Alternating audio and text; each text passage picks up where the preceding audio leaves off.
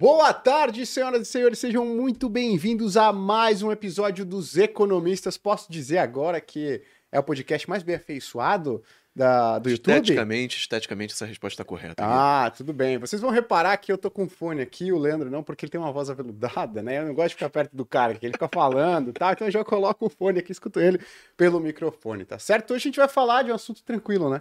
Um assunto que não causou nenhuma comoção no mercado, ninguém prestou atenção.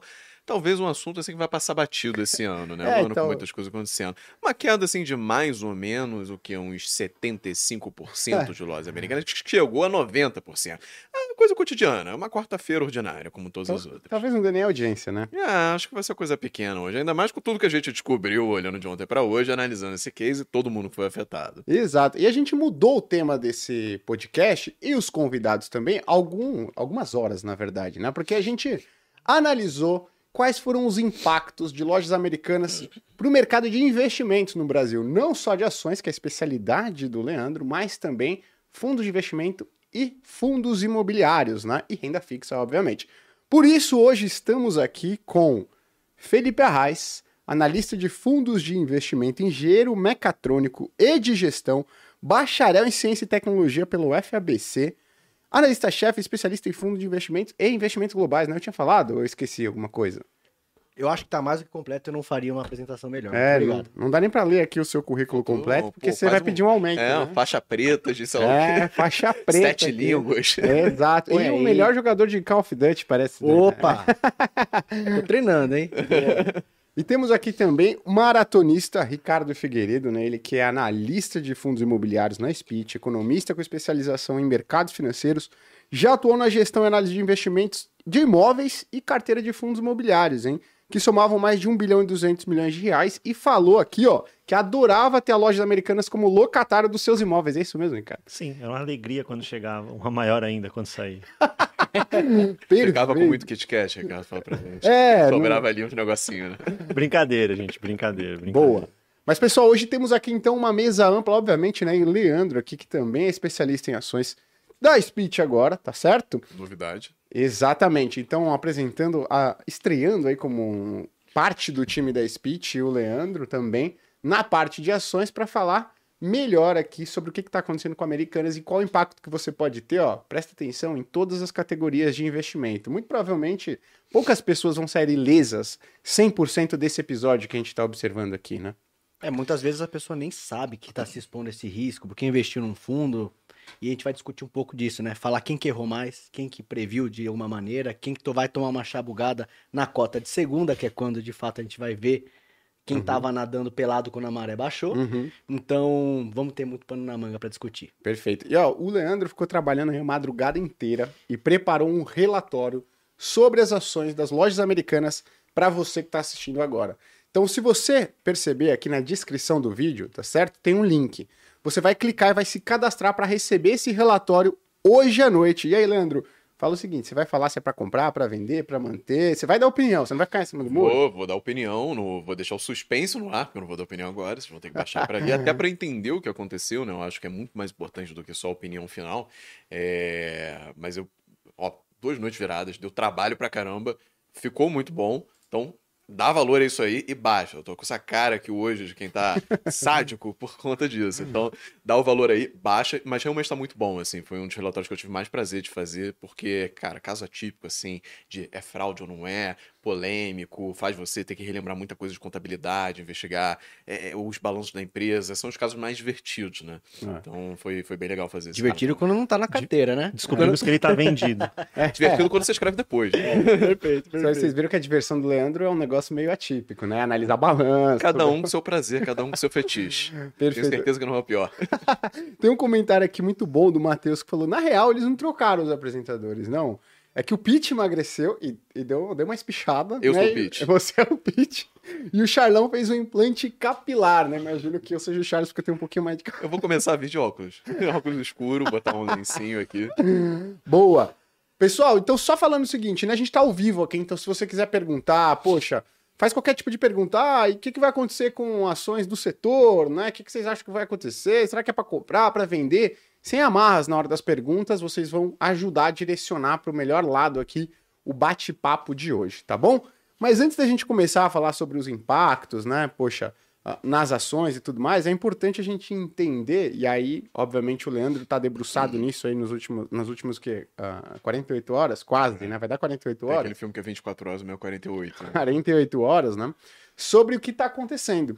Então, Leandro, explica pra gente aí. Ninguém reparou que tinha 20 bilhões. Apareceu uma fatura ali, que um envelope, que ninguém tinha aberto esse envelope. Chegou lá um novo CEO e abriu esse envelope. Como é que é que ninguém viu? A pergunta que eu mais recebi é: como ninguém viu 20 bilhões de reais? Ninguém viu? Ou tava É. escondido? Como é que é? Muito provavelmente estava debaixo de um CD da Sandy Júnior do lado de uma calcinha, misturado com alguns Kit Kat. Ficou perdido na loja, ninguém viu 20 bilhões, foram tirar a loja lá, provavelmente fez, expulsou, acabaram encontrando. Mas o fato é, falando sério agora, o que, que rolou lá dentro? De onde são esses 20 bilhões? São 20 bilhões mesmos? Como que ninguém viu isso? Por que ninguém viu isso? Fato é que foi na quarta-feira, já até perdi a dimensão temporal, né? Mas na quarta-feira houve esse fato relevante, foi depois do mercado ter fechado, já por volta das 7 horas, se não me falha a memória. Consegui dar a sorte de estar olhando o e-mail na hora que, que eles mandaram, então recebi de primeira. E aí eu li, é uma página de fato relevante, e eu escrevi até no relatório que eu nunca vi uma densidade de eventos trágicos tão grande em, um, em um único fato relevante. Porque são poucas palavras e muita coisa ruim. Primeiro que começa com um anúncio de que eles encontraram 20 bilhões de inconsistências ah, ao longo dos anos no balanço patrimonial, nos demonstrativos financeiros da lojas americanas. Aí você fica, Bi, tá certo isso? Assim, eu Sim, li errado, tá, digitou errado, é mi, como que é? E em seguida, como se não fosse suficiente tudo isso, eles dizem que o CEO, que é o Sérgio Real, que Era, tinha. Era, né? Tinha entrado, detalhe, tinha entrado dia 2 de janeiro, tá? 2 de janeiro. Ele ficou ao todo nove dias ah, dentro da Lojas Americanas na- no comando dela. Foi anunciado em outubro e recebido com uma expectativa muito alta pelo mercado. A ação chegou a subir 20% no dia. Foi dito nesse fato relevante que ele e o ah, diretor de RI, que é o André, já me falou até a memória do sobrenome dele, mas o André também saiu ah, da Lojas Americanas, os dois estavam deixando o comando da empresa. Então, é- eram essas três coisas. Como se não fosse ainda suficiente a quarta, que é o CEO que vai assumir, ah, que é o Guerra, ele não tinha ligação nenhuma com a presidência. Ou seja, não sei se foi de propósito, mas pelo que eles colocaram, da forma como eles colocaram, parecia que era um, um outsider, assim. Olha, a gente pegou aqui, ele aceitou assumir isso aí, vamos... É dele agora, e o nome dele é Guerra. então ele vai pra guerra mesmo. É, Então ficou muito estranho, eu nunca vi tanta, tanta coisa ruim no mesmo, era até difícil digerir aquilo. E era um pouco obscuro, porque ele falava de 20 bilhões em inconsistência, mas não deixava claro se era fraude, não deixava claro onde exatamente era essa inconsistência, quais linhas do balanço foram afetadas, como isso afetaria a empresa no futuro. Era só um tem 20 bi de inconsistência e foi uma relação entre fornecedores e o financiamento dos bancos. E aí você que se vire depois disso. Bom, dia seguinte, o Real fez aquela call fechada, a gente também não conseguiu acessar, ficou sabendo por link de terceiros, tentando fazer tudo um malabarismo para conseguir descobrir o que ele estava falando. E aí, depois, no final do dia, a CVM forçou a, a Lojas Americanas a divulgar a transcrição dessa call que ele fez. É, Nesse mesmo dia que saiu o fato relevante, antes do, do Real fazer a call, eu lendo ele, eu suspeitei que fosse um problema numa operação chamada risco sacado. Essa operação de, chamada risco sacado é muito simples. Toda empresa de varejo faz a mesma coisa, o fundamento dela é o mesmo. Ela compra um produto do fornecedor, coloca na loja dela e vende para o cliente. Ela pode transformar esse produto, comprar matéria-prima, transformar numa roupa melhor, depois vender, mas o, o fundamento é esse: compra do fornecedor, coloca na loja, vende para o cliente. A questão é: quando você vai na loja americanas, quando você vai no site da Magalu, da Via Varejo e tudo mais, você não compra seu celular à vista. A não ser que você tenha um desconto muito bom. Mas, em geral, você pode parcelar em 12 vezes sem juros. Já vi até parcelar em 30 vezes sem juros no ponto Você frio. já parcelou? Eu já eu sempre parcelo. Ah. Se, se você me eh, fala assim, ó, 3 reais, eu, eh, pode parcelar, eu sem juros, É. eu vou lá três vezes, ótimo, um real por mês. Já ganhou aí alguma coisinha. Mas a galera parcela, é muito comum aqui no Brasil, parcela sem juros. E isso significa que a empresa que vendeu o celular só vai receber o dinheiro depois de 12 meses, ou ao longo de 12 meses. Só que ela tem contas a pagar. Ela tem que pagar os fornecedores, ela tem que pagar os trabalhadores, ela tem que pagar imposto, tem várias coisas que ela tem que pagar. Por isso, uma das estratégias dela é virar para o fornecedor e dizer o seguinte: olha, eu não vou te pagar agora, porque eu também não recebi do cliente. Posso te pagar daqui a 30, daqui a 60, daqui a 90 dias? E aí esse fornecedor normalmente aceita essa proposta, tenta jogar o prazo mais para baixo possível, a loja o mais para cima possível, mas ele, eles acabam chegando num consenso. Só que isso gera um outro problema. O fornecedor também tem as contas dele para pagar. Então ele também precisa receber esse dinheiro para poder pagar as contas dele. E aí a solução que foi encontrada é justamente essa operação chamada risco sacado. Toda empresa tem um banco que é amigo dela, um banco onde ela tem conta, um banco que faz financiamento, financiamento de capital de giro, empréstimo, enfim. Tem uma série de coisas que esse banco já faz para ela, já faz as operações. Normalmente essa empresa chega nesse banco, fala assim: olha, eu tenho que fazer que adiantar o dinheiro do para o meu fornecedor. A mercadoria já está vendida, né? eu só preciso esperar o dinheiro receber para pagar ele. Você não pode ir adiantando esse dinheiro para ele. E o fornecedor fala, o, o banco fala, ah, sem problema, eu adianto aí para ele e agora você passa a dever não mais a ele, mas a mim. Isso cria um dilema na contabilidade. Porque, teoricamente, a empresa não está mais devendo ao fornecedor, ela está devendo ao banco. Logo, no passivo, que fica no balanço patrimonial da empresa, não deveria constar mais uma dívida com fornecedor, mas sim uma dívida com empréstimos e financiamentos, ou qualquer outro nome que você queira chamar, que deixe claro que é isso. Tá?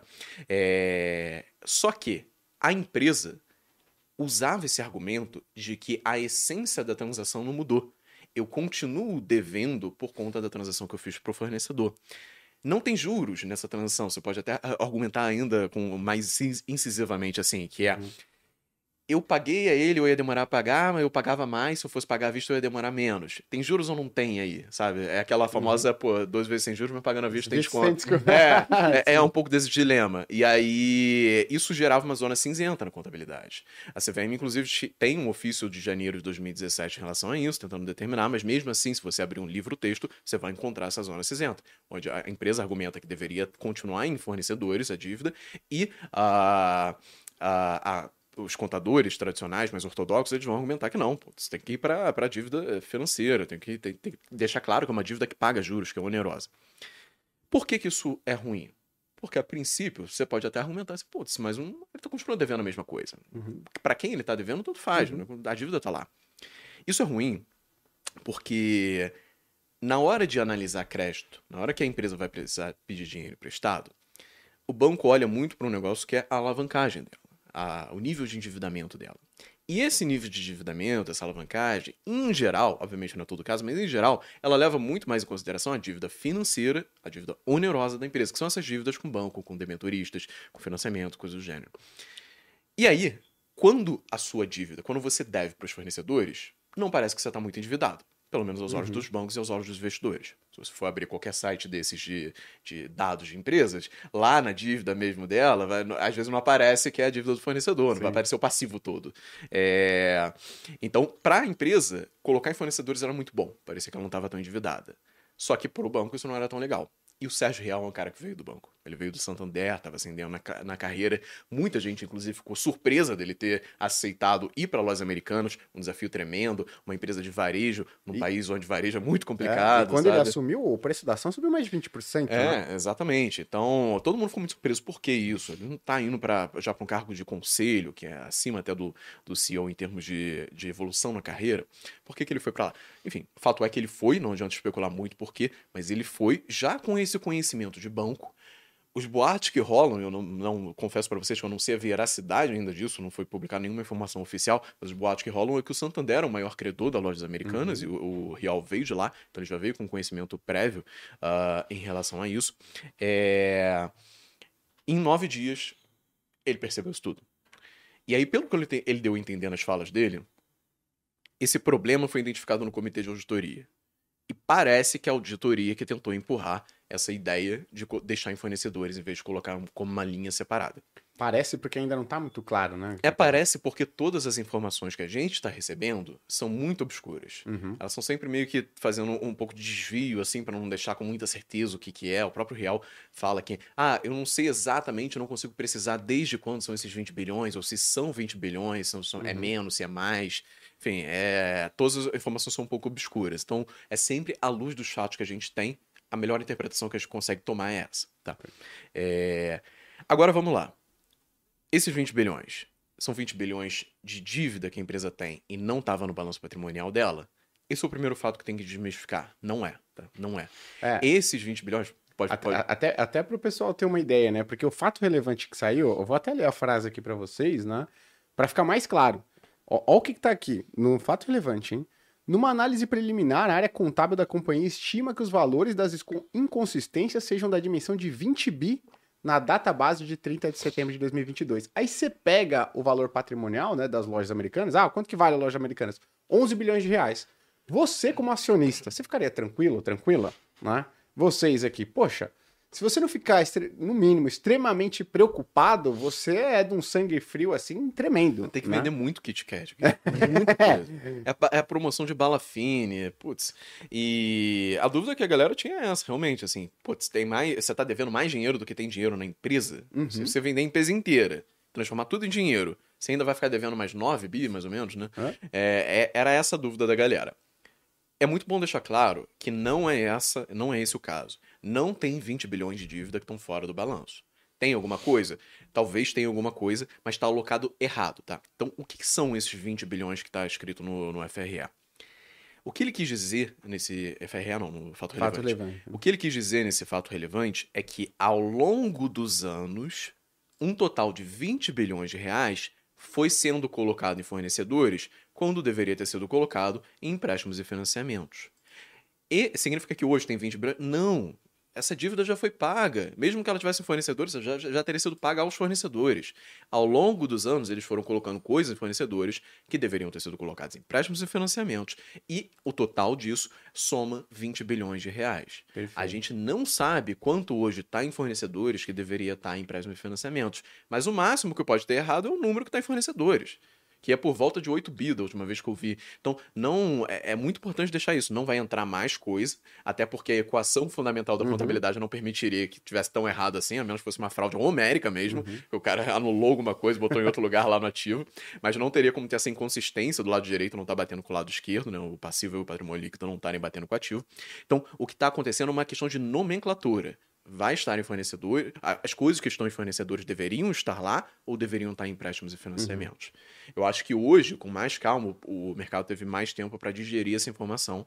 E aí você vê até a ação da, da Lojas Americanas subindo. Da última vez que eu vi, estava por volta de 25%. Que ele entendeu que não está fora, não é uma dívida nova que ela vai ter que colocar lá. Perfeito. Até é importante o Leandro ter falado isso, porque a gente observou aí ao longo do, do dia de ontem, né, várias análises sobre o valor, sobre tentando fazer uma precificação do fato de ontem, né, de antes de ontem, na verdade. E as pessoas fizeram a seguinte conta: ah, a dívida líquida sobre EBITDA, né, da Americanas hoje, essa relação é de 1,60. Se a gente coloca, pega mais 20 bilhões de reais, que foi citado no fato relevante, e coloca como dívida, vai dar um esse índice ele vai subir né, para oito vezes. Né? Então era algo assim que acabaria basicamente com a operação da empresa, né? Que banco, que instituição financeira que ia financiar Sim. o capital de giro de uma empresa que está devendo oito vezes, ah, tá com esse índice de dívida líquida sobre EBITDA. Né? Então, o que o Leandro está falando é, não é 20 bi. Uma boa parte desses 20 bi já foram pagos. Né? Isso aconteceu ao longo de 6, 7 anos. E aí agora que uma parte do mercado vai se dando conta de que, poxa, não é 20 bi agora, não é no momento que está lá em fornecedores. Poxa, então aí o mercado vai reprecificando. Mas uma ideia, né? A queda no preço da, da ação das lojas americanas foi de 77%, mais ou menos. Para você recuperar, a alta, na, segundo o fechamento de ontem, precisa ser de 336%. Então, algo extremamente Essa é a hora que o Relevante. meme da Nazaré tá na cabeça de todo mundo. Assim, porra, mas se caiu Fazendo as contas aqui, 77%, como que não tem que subir 77%? Exato. Não, não é, você tem que subir muito mais para compensar, só fazer a, a- a conta aí no papel que você vai ver. Perfeito. Agora, pô, falando do. Aqui, pedindo a opinião dos nossos convidados, né? Pô, a gente viu que o Real acabou de entrar e veio do Santander. Vocês acham que efetivamente, é, em nove dias, o cara já encontrou isso? Depois a gente pede a opinião do Leandro, até que eu querer perguntar pra você da auditoria, né? Que qual que é a opinião da auditoria quanto a isso que vai lá e assina o balanço, né? Vocês acham que foi o Real, o time ali, o CFO que encontrou? Ah, ou ele já vinha ali, né, tendo algumas ah, conversas antes com o time da- da- das lojas americanas, né? Cara, minha humilde opinião aqui, que um cara do calibre do Real, que tava na ascensão, como o Leandro colocou, não tá procurando encontrar mancha na carreira dele, no histórico. Então o cara entrou determinado de ver no terreno que ele tava pisando. Muito provavelmente já tinha alguma informação prévia, algum cheiro do tamanho da bronca ali por estar do lado do Santander, mas eu, eu acredito que ele já tentado ali focado em encontrar qualquer detalhe, já tenha talvez no primeiro dia pedido ali um monte de relatório, por isso que ele encontrou rápido, né? Uhum. E talvez tenha optado, "Hum, tal- não vou comprar essa pra mim, deixa pro Guerra lutar essa que eu vou tentar preservar o meu histórico essa de guerra. é Uma posição dessa, uma posição de CEO no- numa empresa, que é uma empresa grande, americana, ninguém assume do dia para noite, né? Desse, agora eu vou começar, vou começar agora, então deixa eu ver como é, como é que é o negócio. né? Então, muito seguramente, ele já vinha, né? Num processo de passagem de bastão, inclusive, que é um tanto quanto natural. Só, só quem foi pego de surpresa efetivamente foi o Guerra. Esse caiu, esse literalmente Esse Ah, tava na paz, né? Esse foi tava na promovido, tá maravilhoso. É. Agora, ali não, ali se- seguramente algo já vinha sendo estudado, que é completamente natural, né? E aí, efetivamente, quando você está de posse da caneta, aí você pode, inclusive, ser mais enfático nas suas, nas suas posições, e ele foi bem enfático. Uhum, sim. Agora, ô, ô John, o pessoal tá falando aqui que se a gente tá economizando na conta de energia, falando que tá escuro, tem uma luz aqui pra gente fazer. Um holofote aqui, é, a gente tá economizando aqui, corte de custos, parece, né? O pra... na plaquinha aí. Ah, Pô, oi? ó, Ah, ó, ó. Porra, plaquinha não, nova. gente, gente, eu sim. nem utilizei a plaquinha aqui, tá, gente? Mas eu vou Eu, aproveitar. eu vou fazer um jabá sem tá querer, um jabá bom Tá. Não, eu vou deixar você fazer a pergunta que vai coincidir bem. Eu vou deixar surpresa do jabá, tem que ser natural. Tá bom, não, mas beleza. Então, aí eu queria a sua opinião, né? Tá. Pra você, o Real, ele veio e nesses nove dias descobriu essa possível inconsistência e qual que é o papel da auditoria nesse sentido? Porque eu recebi muita pergunta também, e acredito que todos nós e você. É, pô, e a auditoria? O que, que acha disso? Tá acha que dormindo? esses, tá dormindo? Esses 20 bilhões aí deveriam estar em dívidas mesmo ou deveria estar em fornecedores? Qual que é o papel da auditoria? Qual que é, digamos, a responsabilidade da, da auditoria nesse caso? É tudo da, da empresa? É tudo da auditoria? Dividem aí esse o peso dessa decisão? E tal, um terceiro cenário, vou colocar aqui para você, hein? Será que de fato é, é algo que para ser tão relevante ou é uma interpretação do real com relação a, a- a- essas contas aí do setor? Beleza. Primeiro Fácil, assim, do, a, a do Real. vai ser, o mais difícil vai ser lembrar das três. Minha memória é um lixo. Mas é a primeira do Real. Muito importante ter em mente que quando você traz o CEO do peso do Real para uma empresa do tamanho das Americanas, é quase um contrato de M&A, que é fusão e aquisição. Então você tem uma série de cláusulas e tudo mais. Muito provavelmente tinha uma cláusula lá que, olha, se você entrar e tiver alguma diferença entre os documentos que a gente já te passou, como a contabilidade deveria ser, nos primeiros, sei lá, três meses, você pode sair da empresa. Nos primeiros, vamos supor que seja os primeiros 15 Uhum. dias. Explicaria muito bem, porque em nove ele já correu para abandonar ou deixar o Tava navio acabando, tava afundar ali. acabando o prazo, né? É, que é a mesma coisa assim, você compra um, um ingresso de para entrar num cruzeiro. Ah, eu já sei, ele tava no período de experiência, 90 É, dias. Era- a- ainda sentido, dava, faz sentido. aproveitou exato. Mas é, é como se você tivesse comprado um ingresso para participar de um cruzeiro e tivesse uma cláusula, ó, se entrar e o cruzeiro estiver afundando, você pode sair. Então é, só que tem 15 dias para fazer isso. Então ele foi lá, viu que estava afundando e saiu o quanto, o quanto antes, né? Obviamente tudo isso especulação, mas normalmente é assim que funcionam os contratos. Agora, a- onde estava a auditoria? A auditoria estava dormindo, onde estava a CVM, onde estava todo mundo. Agora vem o momento do jabá. Eu gravei uma Finclass que é sobre a arte da contabilidade. E aí o meu objetivo com essa Finclass era, pô, vou deixar isso legal, né? Todo mundo acha contabilidade chato, eu acho legal pra caramba, vou deixar de um jeito legal. O que eu fiz foi, do início ao fim da Finclass, eu ensinei como que funciona a contabilidade, do zero mesmo, só que eu fiz tudo isso com casos de fraude contábeis. Então ficou Reais, divertido. É. Então, casos divertidos, IRB, casos americanos, Eron, enfim, vários casos bem legais pra gente ver qual a importância de saber contabilidade e como que a galera faz pra burlar ela. Então, se quiser assistir a Finclass, tá aí. Tá muito esse boa. jabá ficou bom, hein? Muito boa, ficou muito ficou boa. bom nisso. Mas é. Qual, qual- por que, que eu falei disso? Porque sempre que eu falo de um caso desse de fraude, ou falo que pode ter uma fraude em alguma empresa, ou que você tem que tomar cuidado com empresas, tem muita possibilidade de alterar ou de interpretar como ela vai jogar as informações na demonstração financeira dela, alguém vem lá e fala pra mim, mas tem auditoria pra isso. E aí eu tenho que falar, meu amigo, eu tenho a Finclass que tem 17 casos onde tá mostrando que a auditoria ainda assim estava lá e ela não pegou aquilo. A auditoria não é um, um, um grande escudo que vai eliminar qualquer possibilidade, não é o firewall do Windows. Enfim, ela não barra tudo. É, é igual no sistema Backup. imunológico, assim, ela tenta pegar a maior parte das coisas, mas às vezes passa, sabe?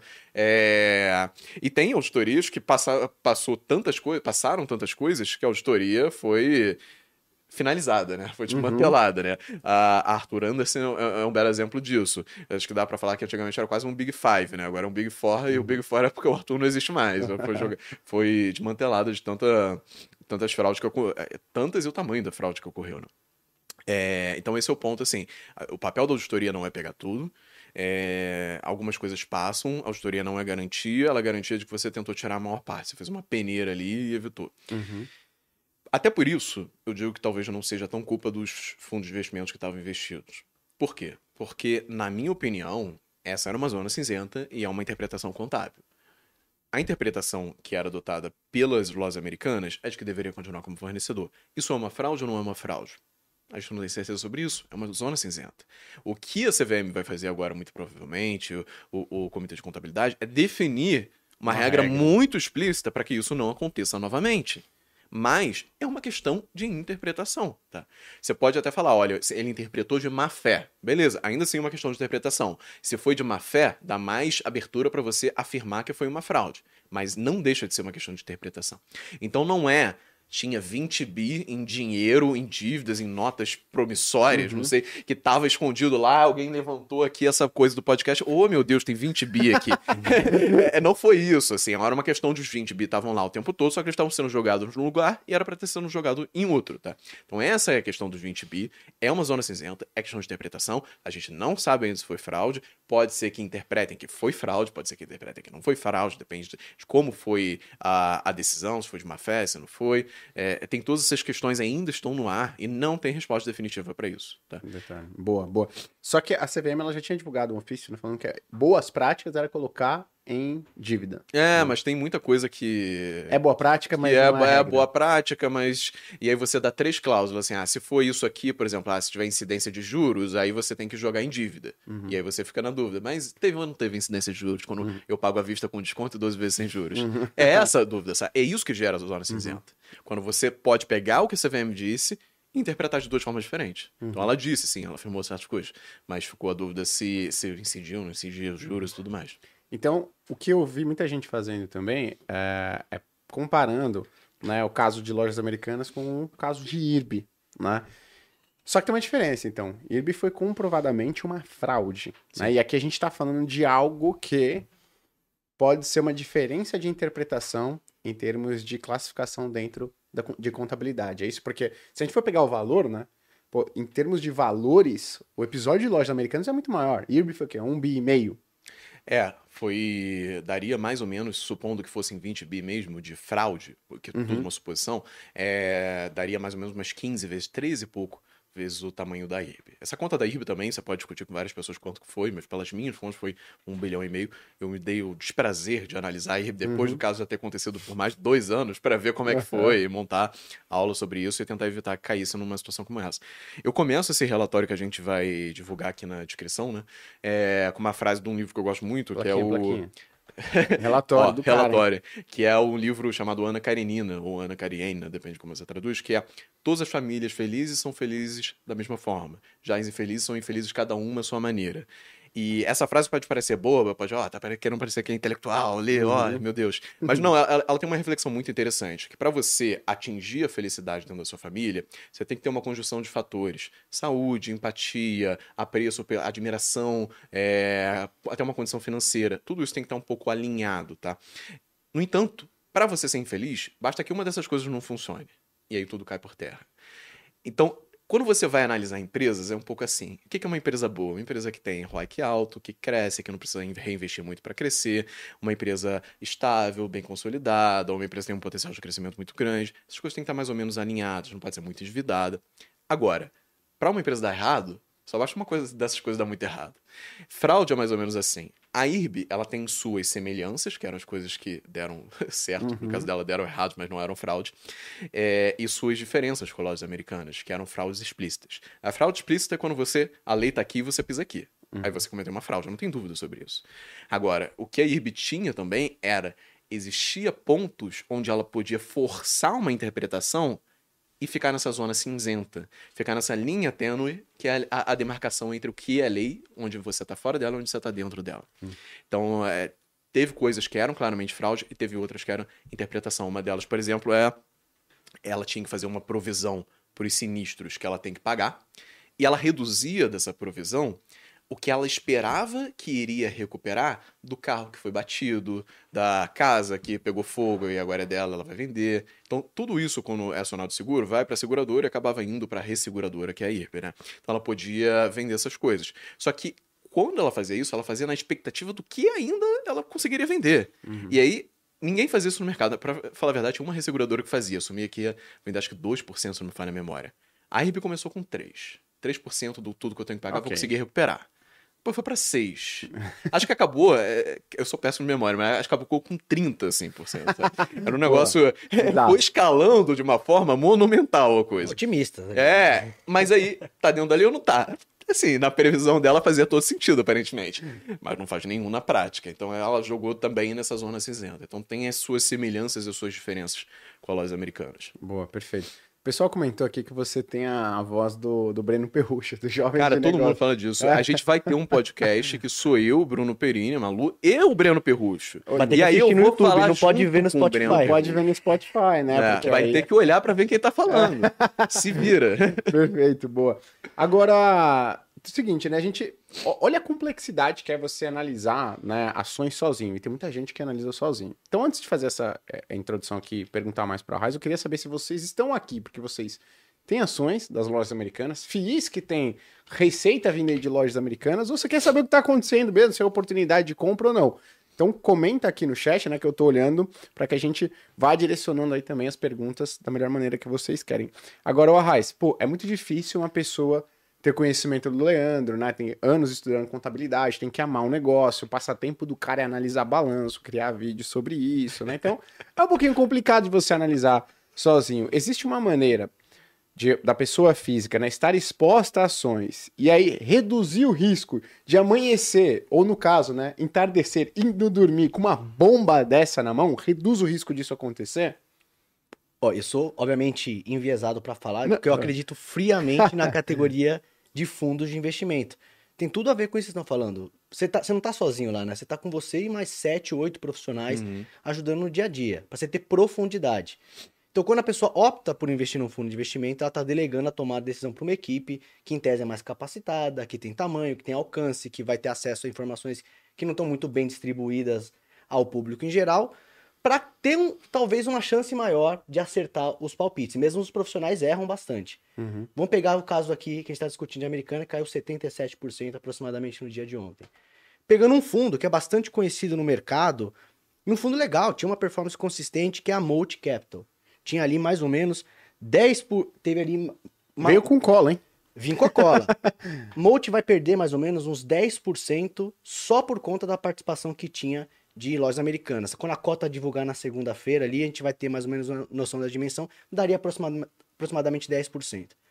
Mesmo com uma pessoa física investindo em fundos decidisse colocar metade do patrimônio dela neste fundo, ela reduz- reduziria essa perda para metade dos 10%, 5%, né? Então, olha como você já está pulverizando o risco só de você delegar. Não teve a perda de cabelo, o estresse de estar concentrado. Muita gente que está assistindo, que está comprado até as tampas em Americana, provavelmente está desesperado, sem dormir direito. E você delega, vive tua vida, trabalha, deixa o gestor. Vez ou outra vão tropeçar, vão perder dinheiro, mas você minimiza muito o impacto para tua carteira. Perfeito, né? Agora, uma pergunta. Pô, você tá falando aqui do, do Leandro, que tem ali com uma equipe de analistas e tal. Vocês recomendavam? A gente não recomendava, né? Lojas eu americanas. acho, eu acho lojas americanas ruim a despeito disso. Uhum. Obviamente, eu falei, não tem como você adivinhar que esses 20 bi deveriam estar lá, ou é- era um problema e tudo mais. Até porque é uma questão de humildade, assim. Imagina que você tá lá e você é um gênio, tá? Um gênio da contabilidade, leu tudo lá, é, sabe o filme Leandrão. contador? É. E bateu o olho lá e falou assim, ó, 20 bi aqui. Uhum. Cara, qual a chance de tu falar assim? Eu tô certo, tá todo mundo errado, tem uma fraude de 20 bi, tá? 20 bi é, é o suficiente pra comprar, acho que são mais de 10 reais da vida. assim, Aham. É um negócio imenso, assim. É mais, até 20 reais, que tá valendo menos de um bi. Sim. É. 810 milhões, para ser mais exato. Puta. É, esse é o tamanho do problema. Você vai achar que você tá certo. Tu tem que ter uma autoestima enorme, assim. É um negócio colossal. E detalhe, mesmo que você descobri, tivesse descoberto isso, né? Descobriu lá em 2017 e falou assim: nossa, a, a- a ação da- das americanas vão cair muito, porque isso aqui devia estar em dívida. Você viu a ação da empresa subir de 18 reais para 120. É. Né? Então É, você estava certo no momento erradaço. né? É, é, ah, dei short nas lojas americanas, olha meu mérito aí. Em 2017, eu subi 18 para 120. Porra, tu foi eliminado mil vezes. Você perdeu mil vezes mais dinheiro que você ganharia nessa história. É, então, não, não é uma questão tão simples quanto, ah, eu daria para ter descoberto. A melhor coisa que você poderia fazer é ficar de fora. Mas dito isso, eu não gosto de lojas americanas por outros fatores que não tem nada a ver com isso. Eu acho que lojas americanas, Magazine Luiza e Via Varejo não são boas empresas, não têm bons modelos de negócio. Por quê? Porque não tem diferenciação. As três vendem exatamente a mesma coisa. Você compra a geladeira na Magazine Luiza, você compra na, na Via Varejo, você compra na Lojas Americanas, é a mesma geladeira que chega na sua casa, não é outra geladeira. O que importa é o modelo dela.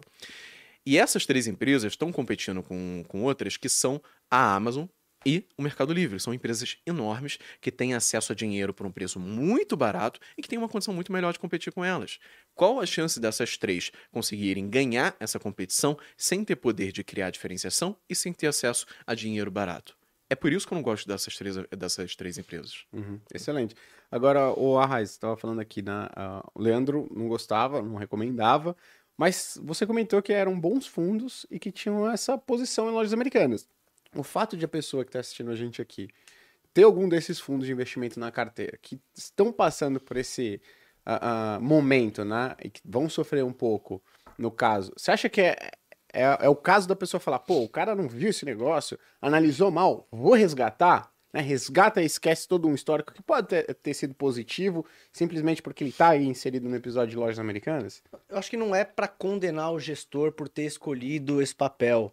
Talvez a gente possa condenar pela imprudência de ter concentrado num grande papel e não ter visto por uma empresa que passa por dificuldade, como o Leandro pontuou, varejo no Brasil, você tem esse risco de sempre estar demorando para faturar ao longo do tempo, um país de juro alto.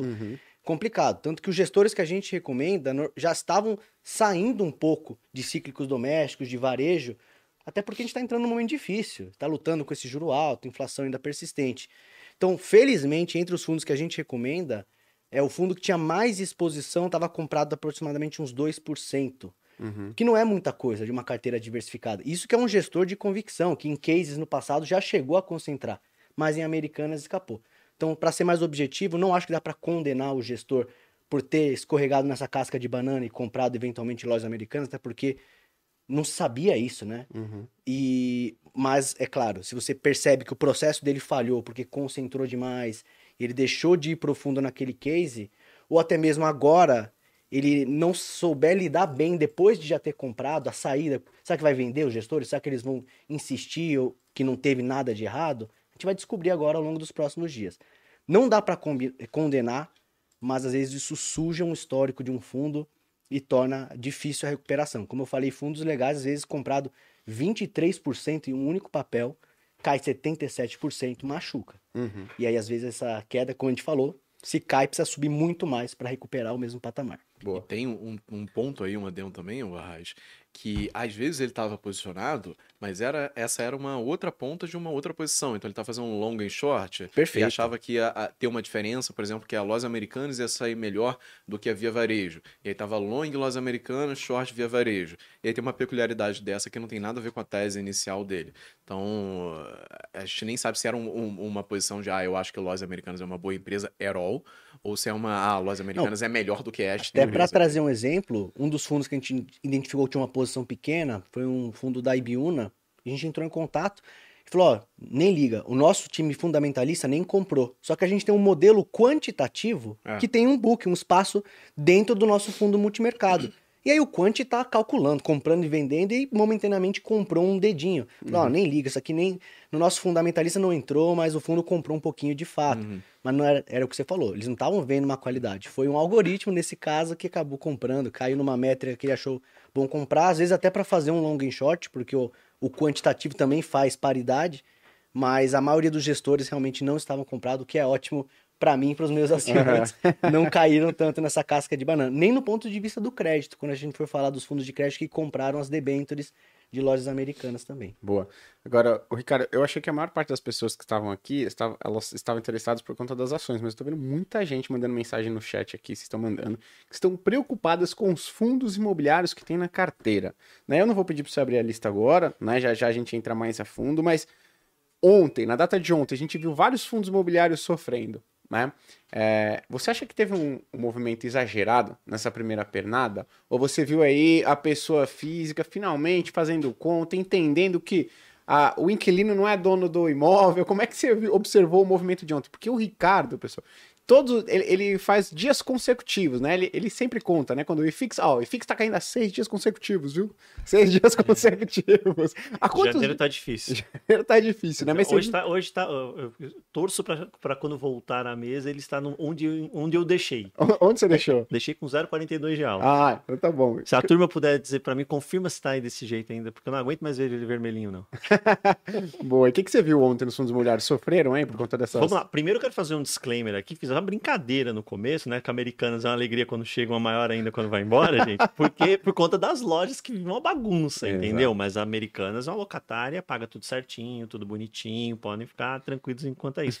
é só como consumidor de loja de shopping quando você vê aquele caos que, ela, que é normalmente uma lojas americanas. Mas disclaimer feito, né? Para não ter confusão. Bem, vamos lá. Movimento que a gente viu ontem foi pontualmente em alguns fundos, né? Uh, vou nominar aqui, por exemplo, o GGRC, né? uhum. né? Uh, que é um fundo de logística industrial, tem exposição a lojas americanas. Esse sofreu. Uh, tem o Max Retail também, que tem ali 34% de exposição da sua receita a lojas americanas. O primeiro, né, o GGR, ativo logístico, né, então é CD, é galpão. O segundo é loja mesmo, mas é loja de rua, não é loja de shopping. Esse também sofreu. Né? Sofreu mais, depois melhorou um pouquinho. No final do dia estressou, estressou também. Na minha leitura foi um estresse exagerado, né? Por quê? Porque a gente tem sempre que lembrar o detalhe, né? O fundo é dono do shopping, né? o fundo não tinha ação uhum. das lojas americanas para ser marcada essa posição com menos 77. O fundo uhum. tem um imóvel. Tá? Uh, o contrato continua vigente. A gente pega, por exemplo, o caso do GGRC. Né? O contrato que tem lá é um contrato atípico. Contrato de 15 anos que começou em 2020, salvo engano. Então a gente ainda tem mais de 12 anos de atipicidade nesse contrato, com uma multa que é o restante do contrato de locação que numa conta hum, simples aí de, de ser feita, inclusive, o contrato é público, está lá no, no, no uhum. relatório. Uh, se a Americanas quisesse sair amanhã, por exemplo, né, essa multa seria equivalente a mais ou menos 60%, 70% do que falta o fundo pagar do imóvel. De ter uma ideia, né? Então, uhum. o tamanho da multa, praticamente que tá, o, que o fundo ainda deve para o vendedor do, do imóvel, né? É uma multa que ela é proibitiva para saída. Uhum. Esse CD, ele abastece 12 estados para americanos. Acho que é um CD importante uhum. para locatário. A empresa não vai fechar as portas, ela vai continuar operacional. Né? Por tudo que o Leandro colocou, inclusive, a empresa vai continuar operacional. Medidas vão ser tomadas, nós vamos descobrir mais adiante que medidas serão essas, se vai ter capitalização, etc, etc, mas a empresa vai continuar operacional. Ora, se ela vai continuar operacional, né, ela precisa da loja e do CD. Uhum. Né? Ela, é disso que ela vive. Então esses contratos estão aí, vão ser respeitados. Invariavelmente, se tiver alguma outra situação de ativo A ou ativo B deixe de fazer tanto sentido para esse negócio que se tornará Americanas adiante, que a gente ainda não sabe o que será, pode ser que encolha, enfim, vamos ver. O fundo vai ter o imóvel, vai receber lá verba rescisória de contrato de locação, porque todos os contratos estão vigentes, né? Vai receber esse imóvel e aí você vai testar aquilo que já deveria ter percebido antes de comprar a cota do fundo. A localização é boa, uhum. o imóvel é bom, porque o imóvel ele tem que servir para além deste locatário. Uhum. Né? Então, eu entendo que onde eu encontrei lojas americanas, nos fundos de logística especialmente, é, os imóveis são bons imóveis, né? Tem, tem mercado para além de lojas americanas. Uhum. A vida além de lojas americanas. Ah, você pode ter uma vacância no meio do caminho? Pode. E a gente tem que tomar cuidado porque uh, eu já vi uma ou outra, outra pessoa é, vir com a ideia de como se o imóvel fosse obrigado para ser viável, tá 100% ocupado o tempo inteiro. É. Isso não existe, né? Quem, quem, quem defende isso, eu tenho convicção que nunca sentou para fazer um estudo de viabilidade de um projeto imobiliário para renda. Porque quando você senta para fazer isso, uma das variáveis que você coloca lá é uma vacância perpétua. Uhum. Você vai carregar uma vacância ao longo do tempo, sempre. Inclusive, quando o imóvel está 100% ocupado, você fala, ufa, aqui eu estou garantindo um extra que não estava no meu modelo. E já Eu- me eu preparo para algum momento eventualmente voltar a Não, ter. e eu vou até complementar. Fundos que normalmente têm uma vacância de 0%, ou seja, estão com uma ocupação de 100%, normalmente eles são monoinquilinos ou tem poucos inquilinos, né? Como tem Você uma tá com risco concentração. Você tá com isso com- mais concentrado. Por, quê? Por que, que isso é importante, né? Quando eu vi essa, essa defesa dessa tese, a defesa era, obviamente, sempre aquela rixa boba que existe, né? Ah, O que é melhor, fundo de papel ou fundo de CRI? É fundo de papel ou fundo de tijolo? Fundo de CRI ou fundo de tijolo? Né? E isso, obviamente, quem fez isso estava defendendo fundo de, de, de CRI. Por quê? Porque na cabeça dessa pessoa, a vacância é uma inadimplência irrecuperável. Isso é verdade. Né? A inadimplência de uma dívida, você dá um Uhum. jeito de recuperar de alguma forma. Executa a dívida, enfim, cobra o cara, né? De algum jeito você tenta recuperar alguma coisa. A vacância, tá vago. Morreu. Isso é uma verdade. Mas isso não quer dizer que a existência da vacância, então, por si só, matou o tijolo em relação ao fundo de dívida. Não, porque, porque no modelo de existência desse negócio você considera uma vacância. Então, carregar uma vacância a gente pode ter adiante e segue a vida. É parte do jogo, né? É parte do jogo. Agora é hora de testar que imóvel que porventura venha ficar vago, porque a gente estava falando de o que será que vai acontecer. Não teve, não chegou nenhuma rescisão contratual de Uhum. locação, não tem nenhuma inadimplência, nada, Uhum. né? E, particularmente, eu acho que se tivesse que acontecer alguma coisa com as lojas americanas, a última que aconteceria é fechar alguma loja. Por quê? Porque, por incrível que pareça, eu acho que todo mundo pensa isso, a, a loja das lojas americanas é a parte rentável. A parte que queima dinheiro igual uma fornalha é a, B2, a antiga B2W, né? Que é o Uhum. braço digital dela. Inclusive, quando eles fizeram essa transação de incorporação da B2W pela lojas americanas, dando origem à estrutura que a gente tem hoje, ela foi feita para aproveitar o crédito tributário do fato de da B2W ter queimado caixa, ter dado prejuízo por 10 anos consecutivos, 11 ou agora que virou o ano, né? É, então, se eu tivesse que acontecer alguma coisa, muito provavelmente seria eles quitarem esse braço, jogarem fora e não fechar a parte que dá lucro É. da empresa, né? Então quer dizer que a, a parte que é o camelô a céu fechado é a que dá lucro? Eu também me questiono como. Eu acho que, na verdade, o Real jogou esses 20 bi pra falar assim, ó, dá uma olhada lá, porque tá estranho esses Kit Kat tá mancando a conta. É... Haja Kit Kat. Kit Kat demais. Assim, particularmente, eu nunca entrei na lojas americanas e gastei mais de... A única vez que eu gastei mais 100 reais é quando eu ia fazer um vídeo em que eu precisei comprar 7 MMs daquele pacote grandão, Você sabe? gastou mil reais. Não, aí, aí eu gastei uma grana, mas ainda assim era MM, sabe? O que, que você compra lá que é tão caro assim pra bancar, é, fazer a coisa fechar? É, e aí, falando em defesa do Tássio, eu acho, que falou que eu tinha indicado lojas americanas no vídeo do Bruno, o Tássio claramente sobre efeitos de narcóticos pesados, nunca indiquei, como diz o Warren Buffett, nunca tive, não tenho, não pretendo ter. Sobre efeito de narcóticos é bom. Só, Agora- só um ponto em relação ao fundo imobiliário, você pegar, por exemplo, vou pegar um aleatório, o LVBI, tá? 7% da, da, da receita vinda de, de americanas. Bem, se você tiver toda a tua posição de FII, são só 7%. 7% da tua posição de FII. Espero que você tenha, inclusive, uma carteira diversificada para além de FII. Você só Uhum. concentrou em FII, você tem outras coisas. Se você tem outros fundos imobiliários, isso vai diminuindo cada vez mais. Se isso representar 10% da tua posição, que já é pô, ok, né? 10% Sim. em um fundo, ok, tá bom, né? Ah, representa 0,7% da tua receita de, de, de, de, de Aluguel. aluguel para pro teu dividendo. Então, calma. Né? A, a manchete é muito mais sangrenta do que efetivamente o impacto no teu bolso. Perfeito, né? Agora, ô Ricardo, então já que você levantou esse ponto, agora vamos fazer uma suposição aqui. Vamos supor que uma pessoa que esteja assistindo a gente, ela invista em um único fundo imobiliário e por azar, ela escolheu o fundo imobiliário que tem a maior parte da sua uma a, a maior parte ali em percentual vem de Americanas. Qual que é esse fundo e qual que é o percentual da receita desse fundo que vem de lojas americanas? E aí, né, é outra pergunta. A queda que ele apresentou ontem, não sei qual foi, mas muito provavelmente ele caiu, é, é condizente com a posição do fundo com lojas americanas ou você acha que foi exagero? Tá, vamos lá. O maior é o Max. entre todos é o Max Retail, que ele tem 34% da receita. São lojas de rua da, da Americanas, né? 34% relevante. Sim. Ontem ele caiu 3 e qualquer coisa, se não me engano. Se não me engano. É...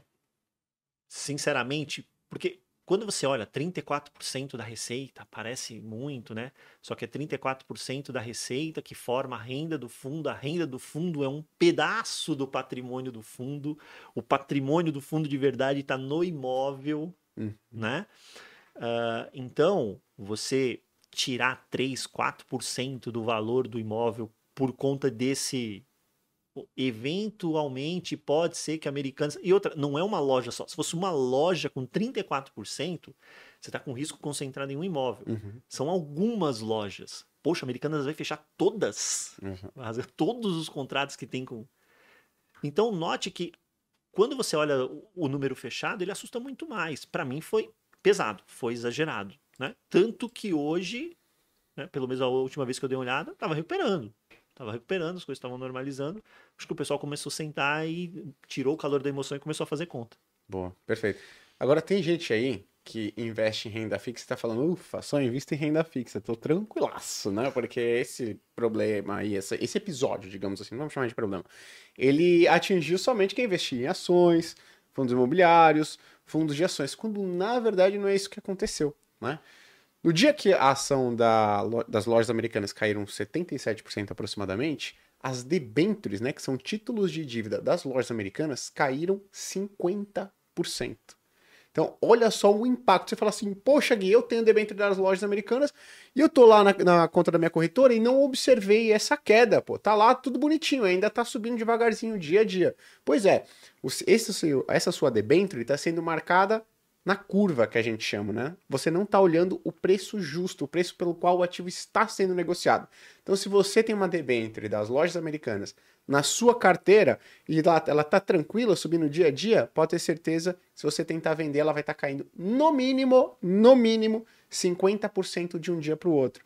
Por isso que eu falo, né? Quando você, investidor, investidora, pessoa física, quer comprar uma debenture, um CRI, um CRA, são títulos não é, que você tem baixíssima liquidez. Não é igual uma ação. Você compra, quer vender, no outro dia você consegue. Um fundo imobiliário, dois dias está na, sua, né, tá na sua conta. Não. Quando você compra uma debenture, você praticamente casa. Você coloca uma aliança e aí você vai levar ela até o vencimento. Agora, qual é a chance, Leandro, até perguntando, de você analisar as condições financeiras de uma empresa né, pelos próximos 10, 15, 20 anos? É muito difícil, Não, né? muito difícil, imprevisível total. Exato. Agora, Inclusive, é, quanto mais previsível for, menor o risco da empresa. E normalmente as empresas que têm um valuation mais alto são as que estão também em uns setores onde é tudo muito previsível, ou que pelo menos no passado ela teve resultados tão bons que dá uma certa credibilidade para ela de que ela vai conseguir ter esses resultados melhores no futuro. Perfeito. Né? Então tem que tomar cuidado. E ainda um outro ponto: quando você investe em ações, você tem liquidez e você tem esse upside, né? Que ele, teoricamente, ele é ilimitado. Né? É o quanto pode subir o valor de uma ação. Na renda fixa é o contrário. Né? Quando você compra uma debenture, compra um CRI, um CRA, vocês vão achar que eu estou jogando contra o meu próprio mercado, mas não, calma lá. Né? Quando você compra uma debenture, o máximo que você pode ter no melhor cenário de remuneração, por exemplo, eu peguei aqui a debenture das lojas americanas, era IPCA mais 7 ao ano. IPCA mais 7, é o máximo que você pode ter. 1% acima de um título público, né? emprestando dinheiro para as lojas americanas, por um período aí de 3, 4 anos. E no pior cenário, você pode perder 100%. Então as pessoas elas têm que tomar muito cuidado na hora de investir em títulos de crédito privado, principalmente esses corporativos, debêntures, porque você casa, né, ah, com o papel realmente. E aí vou puxar para o lado do Arraiz. Ah, Gui, então eu nunca vou comprar debêntures, nunca vou estar exposto, exposta a debêntures, que são bons títulos, que conseguem entregar retorno, né, para o investidor, investidora a médio e longo prazo.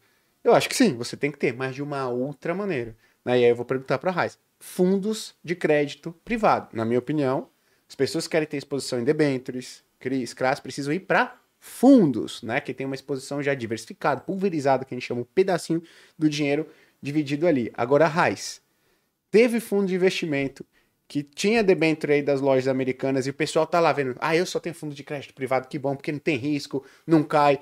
Teve fundo de investimento grande aí que tem exposição relevante em lojas americanas e vai sentir esse impacto? Ah, com certeza. Eu puxei um levantamento, você tem fundo de casas bastante renomadas. Você tem fundo da Western Asset, talvez foi um dos que mais estavam comprado aqui em percentual do patrimônio, né? Sei lá, 6, 7% do patrimônio. E eu concordo muito com o que você falou, Gui. Para mim, comprar crédito privado vai para fundo, e por diversos motivos. Primeiro, você já falou, você vai diversificar mais. Quanto custa em média para comprar uma única debênture lá na sua corretora? Tem debênture de 10 mil das lojas americanas e tem debênture de mil, mas menos do que isso eu não acho. Perfeito. Com mil reais você entra num fundo de crédito que o cara vai ter uma carteira de 100 debêntures. Até fundo de 100 reais, né? 100 reais até. Dos que a gente recomenda, acho que o menor ticket é 500. Não, é 100 o, o, o negociado em bolsa. Ah, perfeito. Indo Uhum. para um ETF. Agora o seguinte, ah, o, o debênture de infra. Isso. Perfeito. Agora o que que eu ia chamar a atenção? Você, com ticket baixo, você vai comprar uma carteira bem diversificada, com um gestor profissional que está olhando o mercado, está tendo essa noção não só da marcação na curva, mas do valor daquele ativo todos os dias, a todo momento, e consegue pegar emissões melhores. Tem que pensar, você compra um ativo na sua corretora, lembre-se sempre da estrutura de distribuição. Se essa debênture estava sendo distribuída, como o Gui falou, IPCA mais 7, você vai encontrar ela lá na mão do seu assessor, é IPCA mais 6, talvez, Uhum. porque uma parte desse spread aqui fica com a estrutura de distribuição. O gestor não, ele tem tamanho, ele vai lá, às vezes toma uma emissão inteira, às vezes ele vai lá e negocia embatelado e pega ali o, a gordura cheia, não deixa um pedacinho na mesa. Então, muita gente critica a taxa de administração do fundo de investimento sem pensar nas vantagens que o gestor tem de adicionar. Primeiro, da expertise, segundo, de conseguir taxas melhores, terceiro, de conseguir uma diversificação com pouco dinheiro para os investidores. Perfeito. O que a gente tá falando aqui, e o que o Arraes quis dizer, pessoal, pensa que você tem 10 mil reais para investir, você fala, eu quero investir em crédito privado, em debêntures e tudo mais. Eu quero uma rentabilidade de IPCA mais 8, IPCA mais 7, que é o que tava lá a debênture das lojas americanas, né? Você tem a opção de comprar debênture das lojas americanas e concentrar esses 10 mil reais em um único ativo, ou você investe 10 mil reais em um fundo de investimento. Qual que vai ser de, crédito privado que tem né, aprovado por um analista de investimentos, independente e tudo mais. Qual que é a diferença? Na debênture das lojas americanas, você casou, só vai ver esse dinheiro lá no vencimento, né? Você não vai conseguir aí vender um preço justo se você precisar sair antecipadamente, você está correndo o risco de uma única empresa. Ah, mas eu vou receber IPCA mais 8. No fundo também. A tendência é que a média ali tenha uma taxa de retorno muito boa também. A diferença é que você vai manter a liquidez, vai conseguir resgatar seu dinheiro basicamente a qualquer momento e vai estar correndo um risco muito diversificado, que a gente chama de pulverizado. Se a, as lojas americanas falirem, que no pior dos casos pagar zero da sua dívida no vencimento, você vai sentir isso de maneira muito pequena. Você investir no ativo e as lojas americanas não pagarem, esses 10 mil reais viram pó, tá? Então tem que tomar muito cuidado. Agora, uma outra coisa, Leandro, que a, galera perguntou e tá com medo, né? Pô, isso aí aconteceu com lojas americanas e não pode acontecer com outras empresas do segmento de varejo. Alguém mais adotava essa prática de pegar lá essa grana, essa, esse saldo, digamos assim, tava lá em fornecedores e jogar em dívidas. Outras empresas do varejo fa fazem isso. Mercado respondeu? Como é que tá? É, então, essa é uma ótima pergunta, porque no próprio dia que saiu o fato relevante, a primeira coisa que eu falei, olha, nem olha para lojas americanas amanhã, porque provavelmente nem vai abrir, vai ficar em leilão o dia inteiro. Olha para as outras do setor, porque se a loja americana está fazendo isso, a Magazine Luiza e a Via Varejo, que também são auditados pela Pricewater, estão fazendo também. E aí, é, obviamente, isso era uma especulação, né? Você tem que olhar para ver, putz, será que está usando o risco sacado dessa forma? Não está?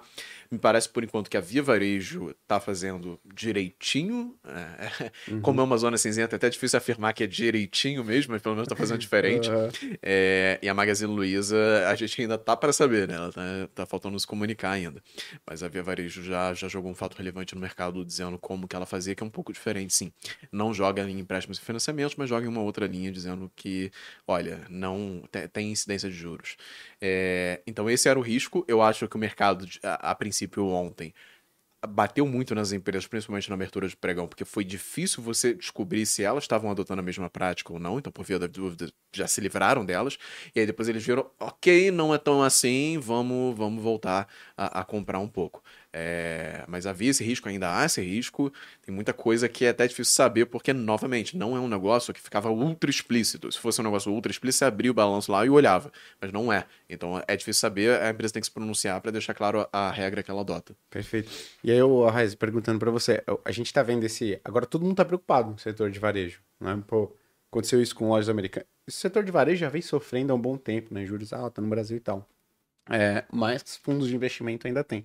Você acha que você já deu tempo de você conversar com alguns gestores em que com esse episódio eles ficaram ainda mais pessimistas? Isso se já estavam, né, com o setor de varejo. Você vê gestores ah, ah, de fundos falando, pô, eu, eu já não gostava. Agora é algo que eu nem encosto. Tá. Eu já tava sentindo esse movimento antes, como você falou, de já se afastar um pouco, até porque a gente tá num momento tão avesso a risco com mudança de governo, que meio que a média das nossas recomendações já estavam no processo de aumentar a caixa e se deslocar em sentido a setores um pouco mais resilientes e estáveis, vamos dizer assim. Agora, falar agora tem sido algo meio complicado. Ninguém quer se comprometer demais porque não se sabe muito. Então, quem estava comprado, obviamente, tem aquela barreira, cara, eu estava comprado, eu errei. Não adianta falar, ah, eu não vi, mas se tá no teu fundo, você comprou, você errou, você tem que acertar, aceitar isso. Então, muitos. Deixa a gente ver direito, deixa a gente descobrir aqui, fazer as contas, e aí a gente fala melhor. E tem o outro lado, que é o cara que tava vendido. Tem gestor nosso que tava apostando short, né? obviamente não por esse motivo, né? Você mira no negócio, acerta por outro motivo. Mas aí esse cara também tem um lado. Short no Brasil é muito perigoso, é um mercado pouco líquido, você pode ser squeezado, você tem todas aquelas restrições, você cria às vezes uma indisposição. Imagina, a empresa tem abertura com as empresas, o, o gestor ele vai, visita e o RI recebe o cara. Se sabe que o gestor tá apostando vendido, tá vendido lá na tese, você acha que ele vai ser bem recebido na empresa na próxima vez? Nem toma café, não come nada, né? Não vai. Então, assim, o cara que tá apostando short na, na empresa, ele prefere às vezes não falar. Tá ganhando dinheiro, tá feliz. Pra gente, analista, assim, é, em off, fala, obviamente, mas a, a falar abertamente o cara prefere segurar. Olha, a gente acertou, obviamente não foi por ter identificado esses 20 bi, mas a gente não quer falar muito agora porque faz barulho. Vem aqui no escritório tomar um cafezinho que a gente conversa Aham. contigo em off. Você pode ficar tranquilo, né? Agora, o, o gestor que tá apostando, não. O gestor que tá postando, não. Mas assim, é, no geral, já era um movimento que eu tava reparando do pessoal sair um pouquinho de cíclico doméstico, já identificando possíveis desafios desse juro permanecer mais alto. Então, empresas que tenham capacidade de performar bem, apesar desse cenário desafiador, estavam já sendo a preferência dos gestores recomendados. Então, isso também ocasionou que a gente deu um pouco de sorte de não ter nenhum fundo que foi muito afetado por esse episódio. Como eu falei, foi do nossas recomendações o que estava mais comprado, tinha só 2% da carteira comprada nessa empresa. E é um gestor de convicção que chegou a concentrar no passado em teses que ele acreditava. Mas a Americanas era uma posição controlada. Ô, Raiz, ganhar dinheiro com short é, é igual ganhar dinheiro na Mega Sena do final do ano. Tem- Quer contar pra todo mundo, mas tem que ficar quieto. Tem que ficar Senão quietinho. dá problema. A Gestor não ser muito quando. Perdão, é, você ia falar uma coisa Não, não, muito boa essa ganhar dinheiro. A, não ser quando você tem, no caso de Irby, a esquadra, ela tornou público ali o short dela através do relatório, porque ela identificou, fez a conta e aí ela mostrou para o mercado racional. Estamos vendidos por isso, isso, isso. Isso forma, de certa forma, um trigger para aquela tese acelerar. Eu não sei se você já viu aquele documentário do Betting on Zero Aham. lá fora. É um pouco daquela Do gestão Ackman, né? é, é, Bill Ackman. É aquela gestão um pouco militante, ativista, que você tem uma tese short pública e você precisa, de certa forma, convencer o mercado de que você está certo. Uma linha tênue entre você estar manipulando, né? É. Opinião pública. Mas no caso da esquadra foi um relatório muito técnico, justificando o porquê, e o mercado parou para ouvir a esquadra e se provou E- certo e depois. Ficar short é tão bosta, eu sempre falo isso, assim, é, é um negócio tão ruim. Porque, por mais que você esteja certo, O time é muito a difícil. galera pode ficar burra por mais tempo do que você tem dinheiro pra ficar líquido. então, tem até uma frase clássica do Reddit lá daquela época da GME e tudo mais, que eles ficavam pegando só ação lixo de empresa horrível e Fazendo jogava lá na lua, que era, a gente pode se manter é, acho que é idiota que eles falavam, a pode se manter idiota por mais tempo que vocês podem se manter líquido. É por isso que você não tem que ir contra a gente. E é verdade. E a, a Esquadra, por exemplo, quando ela lançou aquele relatório, hoje ninguém me lembra mais, mas na época tinha várias pessoas que foram, não, isso aí é maluquice, tá manipulando o mercado, blá blá blá. Putz, cara, é- é- era muito óbvio, os caras fizeram um trabalho incrível, assim, era memorável, de cabo a rabo, investigando a empresa. É, então é, é péssimo. E ainda tem outra coisa, né, que é a distribuição. Você pode ganhar no máximo 100%, mas perder você perde ad infinito nisso aí. O contrário não existe, né? Aham. Boa, e essas teses shorts públicas, assim, elas já deram um bafafá tremendo no mercado financeiro aí, né? Nem, nem. É. Agora, ô Rick, e você aí, quando, com esse movimento todo de varejo, ah, a exposição, você está fazendo alguma alteração, ou você já vem fazendo alguma alteração dentro dos fundos imobiliários que você tem na carteira, né? É, esper- é, na expectativa de reduzir essa, o aluguel, o dividendo que a sua carteira recebe mensalmente dos inquilinos do segmento de varejo, Ou você acha, ou, ou não, né? Como é que tá esse movimento nos últimos, nos últimos meses em que o varejo vem sofrendo, né? na- bolsa principalmente. E o que, que você vê agora? Né? Você acha que é algo para tomar uma decisão? Não, eu preciso reduzir, ou posso aumentar, ou é o momento de aumentar em fundos imobiliários, tá? Com, não confunde aqui, entra no, no. Pega o bonde andando e. Opa, ele tá falando de ações aqui. É, vamos lá.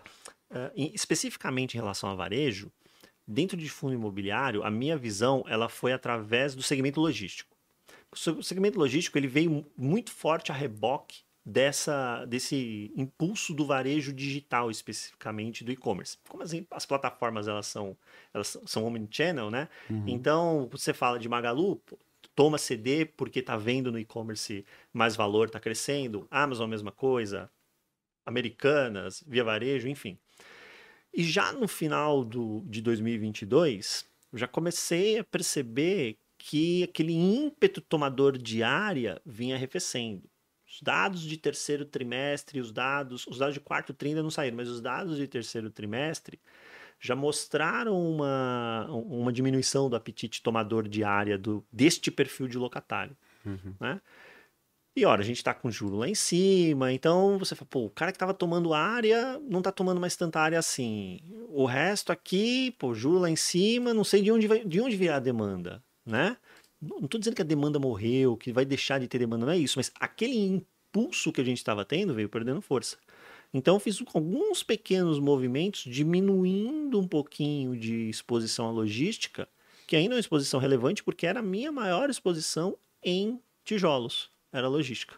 Então eu diminuí um pouquinho, aproveitei inclusive naquele momento de insanidade em cima dos fundos de papel ali, que ainda a gente tem um resquício aí com os preços em, em posição super interessante por conta da deflação no, no trimestre de julho, agosto, setembro, né, que impactou mais para o final do ano. Os fundos estavam em posição interessante de compra, então saí um pouquinho de, de logística, que tinha esse foco em e-commerce, e fui um pouquinho mais para fundo de, de papel para pegar essa turma de qualidade que estava com preço barato. Justamente por quê? Porque a reboque do, do e-commerce, né? Então a saída da logística foi por conta do, da questão do varejo. Em shopping, eu já sou um pouco mais otimista, porque eu vejo que o modelo de shopping center no Brasil é um modelo bem vencedor. Né? É diferente lá fora. É um modelo que, é, em CNTP, né, em condições normais de temperatura e pressão, ele abocanha a fatia de varejo. Né? Então, ele vai comendo varejo de rua pelas, pelas beiradas. A pandemia foi atípico. Atípico por conta da nossa incapacidade de fazer a mesma regra valer para todos. Né? O shopping foi fechado e aí do shopping se colocasse meia porta aberta. Acabou fiscalização, mídia em cima, o varejo de rua, porta aberta e o negócio rolando. Entrou, fecha aqui, E o né? negócio rolando. Então ali o varejo de rua teve ali um momento de, de vitória em cima do shopping center, mas passou. Né? Apesar de ainda pela OMS estarmos em pandemia, mas os, os efeitos severos para o shopping pass- passaram. Quem foi no shopping no final de ano viu bombando. Então, para esse varejo específico, eu tô mais tranquilo, sou otimista. Acho que a curva de recuperação ainda não terminou, vai continuar recuperando. né? O modelo é muito bom no Brasil. Agora, olhando para o e-commerce, vai ter uma acomodação, não vai ser aquele boom que teve, então para para respirar um pouquinho agora. Né? E varejo de rua dentro de shopping center, ele é, dentro de fundo imobiliário, perdão, ele é muito pequenininho. Então é um negócio que a gente deixa para lá. Legal, boa. Agora, Leandro, você, né? Primeiro, pessoal, pô, tem um monte de pessoa aqui ao vivo e 300 likes, né, no, no, no episódio. Pelo amor de Deus, não custa Pelo amor nada, de Deus, gente. vai, levanta a plaquinha, hein? Gastando, é isso que vocês querem? pô? gastando dinheiro na americana pra Quer, sustentar esses tem que 20 raspar o de cabelo, dívida. tem que raspar o cabelo, passar uma giletinha, né, entendeu? Pra Pra ficar... não bater na mira. E ainda Senão os caras não dão like. Não importa que tá bom falando, explicou tudo lojas americanas. Qual que é, qual que é a piada aqui Quer que o Leandro vai turma treinar? quer Kit Kat. Porra, se não, não sortear Kit Kat, não tem like. É, Não, e exato. ainda com presentão. Quando você levantou a plaquinha de jabá, achei que você ia fazer propaganda de uma coisa. Você deu um relatório. Exato. O, Dei o relatório. jabá que é um presente, né? É, e nem fiz a propaganda. A galera tá toda na dúvida, ah, compra não compra, o que, que eu faço, lá o que, tá, o relatório tá lá. Fiquem tranquilos que ele ainda vai ser enviado para você. A gente tá fechando ali de fazer as coisas gráficas e tudo mais no relatório, mas até o final do dia ele tá lá na, mão, no- na caixa de e-mail de vocês. Ah, então vou até dar uma sugestão, já que você, o pessoal que gosta muito da sua voz, né? O pessoal vem comentando aqui. Faz um, um áudio relatório, cara. Um áudio relatório, segurando a plaquinha dá- já do lado. Quase um uma- Cid É um Moreira do relatório. do né? relatório, sabe? Nossa, lembra a Bíblia do Cid É, Moreira? ser- Relatórios do... Valuation. Alguma coisa E assim, o né? mar se abriu. Pô, e agora, Leandro, a galera comentou aqui, é verdade, cara. E a gente comentou, o Ricardo levantou essa bola na quando assim que saiu a notícia, né? A gente tava ali na, na, na salinha, no aquário, né? Nos analistas, e o Ricardo falou, cara, olha o tanto de opção de short, olha o tanto de gente dando short no dia em que a notícia ia ser divulgada. Né? As pessoas que estavam comprando opções que se valorizariam com a queda da empresa, né? Com a queda da ação da empresa, e mesmo num dia que ela estava subindo, né? Pô, estranho esse movimento, hein? Se a CVM não entrar igual a SWAT em filme, assim, explodindo janela e tudo mais na casa dessa galera, eu, eu, é, aí eu realmente... chamei este movimento de os 17 iluminados. Se você entrar lá, você vai ver que foram 17 pessoas, né, físicas e jurídicas, não sei, estavam lá só 17 foram os 17 iluminados. Que decidiram dar um em opção de, de lojas americanas no dia, coincidentemente, que sairia uma notícia dessa. Exato. É muito esquisito mesmo, assim, não dá para saber quem é, evidentemente, a gente, né? Uhum. Mas eu tenho certeza que a CVM vai fazer alguma coisa. Eu sei que muita gente fica indignada pela CVM não fazer nada no dia seguinte, mas não é assim que funciona a justiça. Você tem que Japonês da Federal, meu. Culpada. É, a galera quer isso, assim. Japonês que, da pô, Federal na casa Coisa parando, é, viatura parando na frente, sabe? Uhum. É, é, mas não é assim que funciona. É muito pior você prender uma pessoa injustamente do que deixar um criminoso solto, assim. Obviamente você tem discussão sobre isso, mas imagina você prende um cara desses que não é um crime, um crime que gera, gera dano físico a alguém, é, não é um assassino, não é nada do gênero, e descobre 10 anos depois que o cara não, não era realmente o culpado, que era outra uhum. pessoa. Então é muito importante ter essa investigação, ver se de fato foi uma coincidência, que pode ser, né? Difícil, mas pode ser.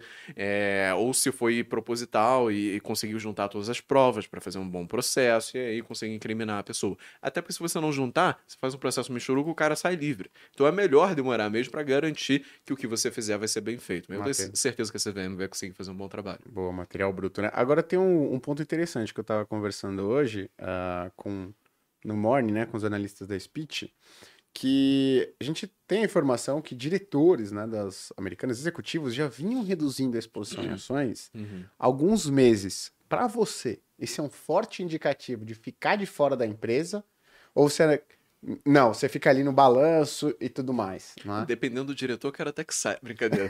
é, mas final de ano, né? Tem que pagar o ano novo. Viagem estava cara é, esse ano, dólar alto, né? Já foi fazendo. Praia Grande ali em São Paulo, pô, tá subindo o aluguel dos apartamentos. Né? Não, assim. Eu, eu, eu não gosto quando o diretor vende, obviamente. É, principalmente quando é um diretor que eu gosto. Tem cases que eu gosto quando os controladores, por exemplo, começam a vender, porque são controladores que eu quero que saia. É, então você tem que levar essas duas coisas em consideração. Mas eu acho um puta indicativo de que, olha, eles, ele tem necessariamente muito mais informação que a gente. Ele tá lá do dia a dia, ele tem muito mais experiência na empresa. Se ele sabe de alguma coisa e ele tá vendendo, a gente tem que levar isso em consideração. É, e aí eu acho que é um indicativo para talvez você já pular fora uhum. antes da notícia sair. E dá para fazer isso, dá para você ficar atento às informações, elas são disponíveis, tudo uhum. bonitinho. Então, eu não gosto. No caso é, recente, por exemplo, é a Ariuso. Adoro a Ariuso. Acho uma empresa incrível. Adoro o Alexandre Birman, acho que tocou muito bem, fez a marca uhum. dele, pôs falar bem pra caramba, aberto com os gestores. Balanço da Ariuso é uma coisa maravilhosa, tem sabe, sete linhas. É, é uhum. É limpo, sabe? Não tem aquelas linhas que você nunca ouviu falar na sua vida que a empresa criou da cabeça dela. é... Mas o Rony, que é da reserva, que foi comprada pela Arizo, ou fez uma fusão, como quiserem chamar, é. ele. É, já tá aqui, ó. Patro... Patrocina nós, mano. Eu não falo mais brincadeira. É, mas ele começou a vender ações da, da Arizo, de um vesting que ele tinha, e isso foi noticiado ontem, ontem, ontem. Acabou passando talvez batido por conta desse caso das lojas americanas, mas é algo que já me deixa um pouco atento. Porque se o Rony tá vendendo e não é uhum. pouca coisa, talvez ele saiba de algo que eu não sei. Talvez ele esteja com uma perspectiva menos otimista do que a gente está. Perfeito, né? E quantos milhões? 40 milhões, né? Ele vendeu 80. 80 milhões, é. né? Pra pagar a fatura do final do ano. É, pô, jantar, fechar, né? coisas é, todas aí. É comprar janeiro é difícil também, pra tudo, é muita roupa. É difícil, né? Janeiro é difícil Vai pagar o PVA logo em janeiro, melhor Virada de ano é sempre complicado. Assim. Sempre complicado. É sempre bom ter 80 milhões. Boa. É. Agora, Ricardo, tava passando no shopping em Guatemi esses dias, né? Porque, pô, só para passar, só para almoçar. Não, não dá para comprar ali. Só que aí eu vi uma loja que eu conseguiria comprar alguma coisa. Lojas americanas no Iguatemi. E aí já, já junto aqui com uma pergunta uh, que fez, quem que fez? Ah, o Keystone. Né? Ele falou o seguinte, mas pô, e shopping? Que tem lá dentro as lojas americanas, pô. Os shoppings, fundo imobiliário de shopping, não vai sofrer? Tem lá lojas americanas no Iguatemi, Ricardão. Ótima pergunta, vamos lá. É, primeiro que acho que está dado que todo o portfólio de shopping center foi impactado por isso, porque num portfólio onde você tem vários ativos de shopping center, pô, no mínimo um vai ter que ter lojas americanas, não é possível, né, cara? Não é possível. Então, algum vai ter, impacto tem. Fica aqui o parabéns para a Red Investments, gestora de fundo imobiliário, né? Que ontem, no final de mercado, divulgou. Falou: olha, no, somando aqui, bati no liquidificador aqui todas as minhas receitas de lojas americanas nas lo, nos shoppings onde eu tenho participação, 1,2%, 1,3%, se não me engano, da receita. 1%. A gente está falando do maior fundo de, de shopping da, da indústria. Né? É, então, 1% do locatário. E vamos lá, né, gente? Uh, todo mês tem entrada e saída de loja de shopping. É. Todo mês. Todo mês. Tá? A área das lojas americanas é uma área, área maior. Né? Ela não chega a ser uma âncora. Dificilmente a Americanas é uma âncora. Uhum. Normalmente ela é uma mega loja, pela área que ela ocupa. Né? É, uma mega âncora dói mais quando sai, obviamente, né? Mas, rota, mais uma vez, a rotatividade de loja no shopping é natural, ela uhum. vai existir. Tá? Uh, mas não acho, mais uma vez, que para o negócio da empresa faça sentido ela sair fechando loja agora. É óbvio que vai ter alguém, a turma vai sentar, fazer conta, se a empresa encolher, etc. Aí a gente entra na, na, na hora do achismo. Paramos de ser analistas, viramos achistas. Uhum. Né? Eu não Acho gosto dá, de achar nada. Dá até para dizer que uma recessão econômica é muito pior para o fundo que tem posição em shopping do que um caso desse como os americanos. Exato. Americanas ali, 1% da receita do, do fundo. Quer dizer, se tivesse tido um movimento em que o fundo tivesse perdido lojistas que representam 1% da receita dele, mas diversos, aconteceu. Não ia ter alvoroço. Uhum. Por quê? Porque faz parte dessa questão, faz parte, efetivamente, né? Você ter tipo 1% de vacância financeira né? Agora, mais uma vez, a manchete sangrenta, todo mundo coloca o radar em cima e começa a sofrer demais. Calma. Né?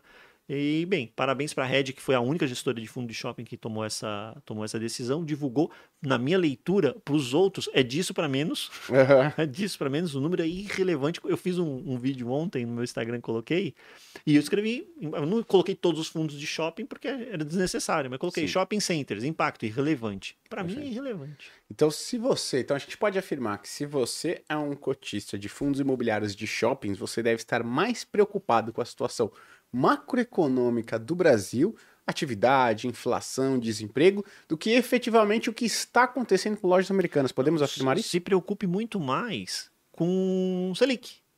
Porque se você tem uma redução de taxa de juros, você anima o empreendedor a abrir mais lojas em shopping.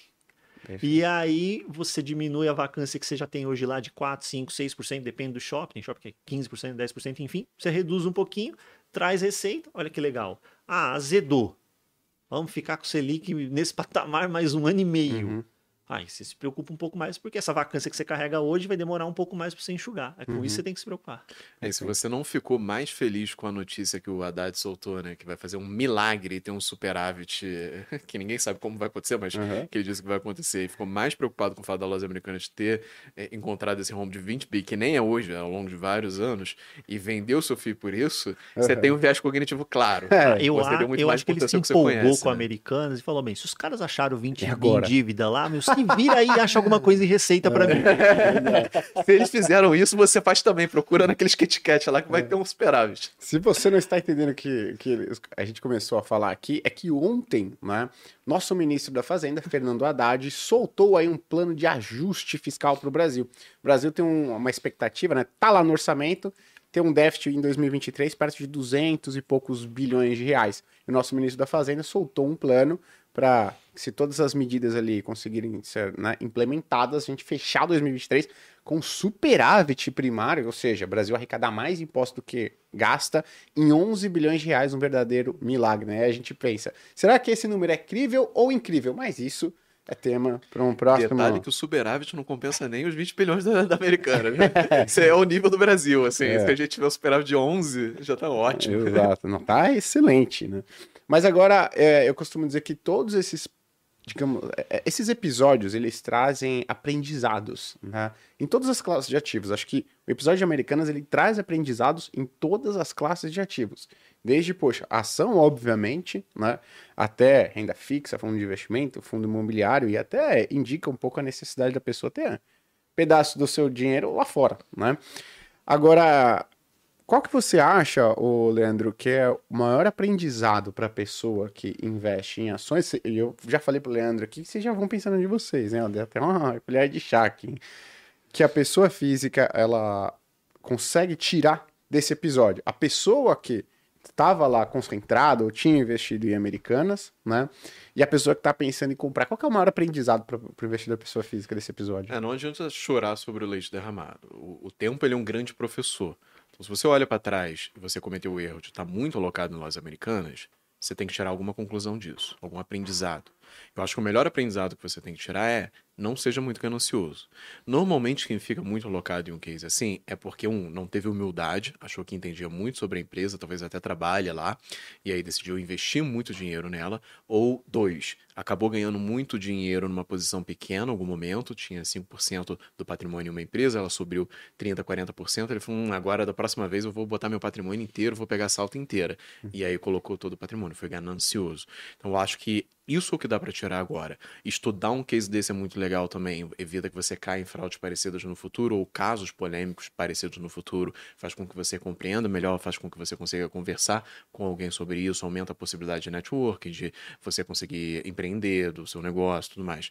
Então, o passado é isso. Um grande professor, não adianta ficar chorando. Agora é pensar em como você pode modificar o seu futuro, não o que já aconteceu. Perfeito. Pô. Ricardo, maior aprendizado aí para a pessoa física desse episódio, né, de, que investe em fundos imobiliários. Vamos lá, né? Mais um episódio para ver se Qual, a, quantos capítulos tem, né? Forceps, o investidor aprende a diversificar, uhum. né? Porque a, a, diversificação neste momento, ela, ela vai te vai te gatilhar, né, a tranquilidade. Porque é só sentar e fazer conta. Aí você também, né, só vai ativar esse gatilho da tranquilidade se você se predispor a fazer conta. Não? Sem, tenho lá fundo imobiliário que tem americanas. Tem o Max Retail, como eu coloquei aqui, 34% da receita vinda dele. Pô, como o Leandro colocou, ah, conheço tudo do fundo, sentei, fiz análise. Metade da minha carteira nele. Ah, vai doer. Se acontecer alguma coisa, vai doer. Né? Agora, é, tenho 10% da minha carteira, 5% da minha carteira, 5%. Nos 34 vai dar 1.7, né? 1.7, se você perder tua noite de sono, porque 1.7% da tua receita de FII pode ser que aconteça alguma coisa por causa de lojas americanas, aí você tem que rever a tua alocação, porque você muito provavelmente tem um perfil extremamente conservador e estava no produto errado. Aí você já chegou no passo anterior, tem que rever isso daí. Né? Quando você olha agora, se você está diversificado, você chega num cenário desse, e aí você, no dia, o que, que você faz? Nada. Porque no dia, o dia de ontem mostrou que esse dia é dia de areia movediça. Quando você mais se mexe, é mais para baixo que você vai. Uhum. Né? As outras varejistas ontem, né? Magazine Luiza, o cara acordou, viu abriu, na... olhou na abertura, panicou. Vendeu. Seis de queda, vendi. Aí toma aquela, aquele, aquele momento que a gente chama de violinada do mercado. Toma né? Fechou com 5 de alta. Violino, né? Foi, perdeu, na hora da recuperação você não tava, é, né? Exato, tomou pra ficar, pra, pra ficar e, Esses dias, assim, é exatamente isso. É, Rolou leilão, é, é, igual cozinhar arroz, mexe muito não que tá merda. Assim. Deixa lá. É, muito bom. Desliga, entendeu? Liga a televisão em canal de culinária, outra coisa, hum. meu. Se você tiver diversificado, o impacto de tudo aquilo que tá rolando na tua carteira, ele é menor. Entendeu? Ele é menor. Se ainda você fez conta e você está preocupado com esse impacto menor, aí você vai ter que redimensionar a sua posição porque você tomou risco demais. Perfeito. Boa. A Raiz, o, o, o, um, um aprendizado aí para pessoa física que investe em, em fundo na, com esse episódio. Cara, até mesmo os profissionais podem errar. Primeiro, não espere que por você estar delegando, porque muita gente pensa assim, eu poderia estar fazendo sozinho. Se eu escolho um fundo para agir para mim, eu quero que ele acerte sempre. Não é assim que funciona. Então, entender que até mesmo os profissionais cometem erros. E aí eu conecto com o ponto que o Rick trouxe, a diversificação é muito importante nesse momento, até mesmo se você já investe em um veículo diversificado. Uhum. um gestor ele pode estar muito convicto e aquela tese dá errado. Então, se você tem dois gestores na carteira, você já mitigou. E se você fez o bom trabalho de escolher dois fundos que são acima da média, você vai diversificar, mas o retorno daqueles dois fundos não vai convergir para a média do Ibovespa se os dois fundos gerarem alfa com consistência. Então, ter paciência, escolher bons fundos, diversificar. Eu ouço muito aquela. Muita gente traz para mim o contra-argumento. Ah, mas o Buffett fala que se você diversifica, que você não sabe o que está fazendo. Primeiro ponto que eu queria trazer: Buffett não é brasileiro, né? Se ele fosse brasileiro, talvez ele mudasse de ideia um, um pouquinho aqui. Aqui as coisas dão errada todos os dias. Aqui no Brasil a gente se pergunta quando que é a próxima crise, que a gente já sabe que vai ter alguma. Então seja um pouquinho mais cético, diversifique, entenda que até mesmo os profissionais podem errar vez ou outra. Isso é importante, né? Porque às vezes as pessoas elas querem receber ou indicações de investi- de investimento de analistas, como a gente faz aqui no Speech, ou escolher um fundo de investimento que só ganha dinheiro. E deixa eu te contar uma coisa, tem até uma frase do Thomas Sowell, né, que é um economista, ah, para as pessoas que querem o impossível, só as mentirosas conseguem o satisfazer. Então, se você deseja só ganhar dinheiro, Sinto muito, isso é impossível. Sabe quem vai satisfazer esse seu desejo? O mentiroso. Então você vai lá receber recomendações de investimento ou investir em um fundo de investimento que vai te prometer que você só vai ganhar dinheiro. O que, que vai acontecer? Muito provavelmente vai perder e uma boa parte da sua grana, né? Então agora falando um pouquinho mais do meu, do meu lado aqui, de renda fixa, para mim, o maior aprendizado, né, para depois falar de asset allocation e tudo mais, ah, é que as pessoas devem evitar, pessoa física deve evitar comprar debênture na sua carteira direto.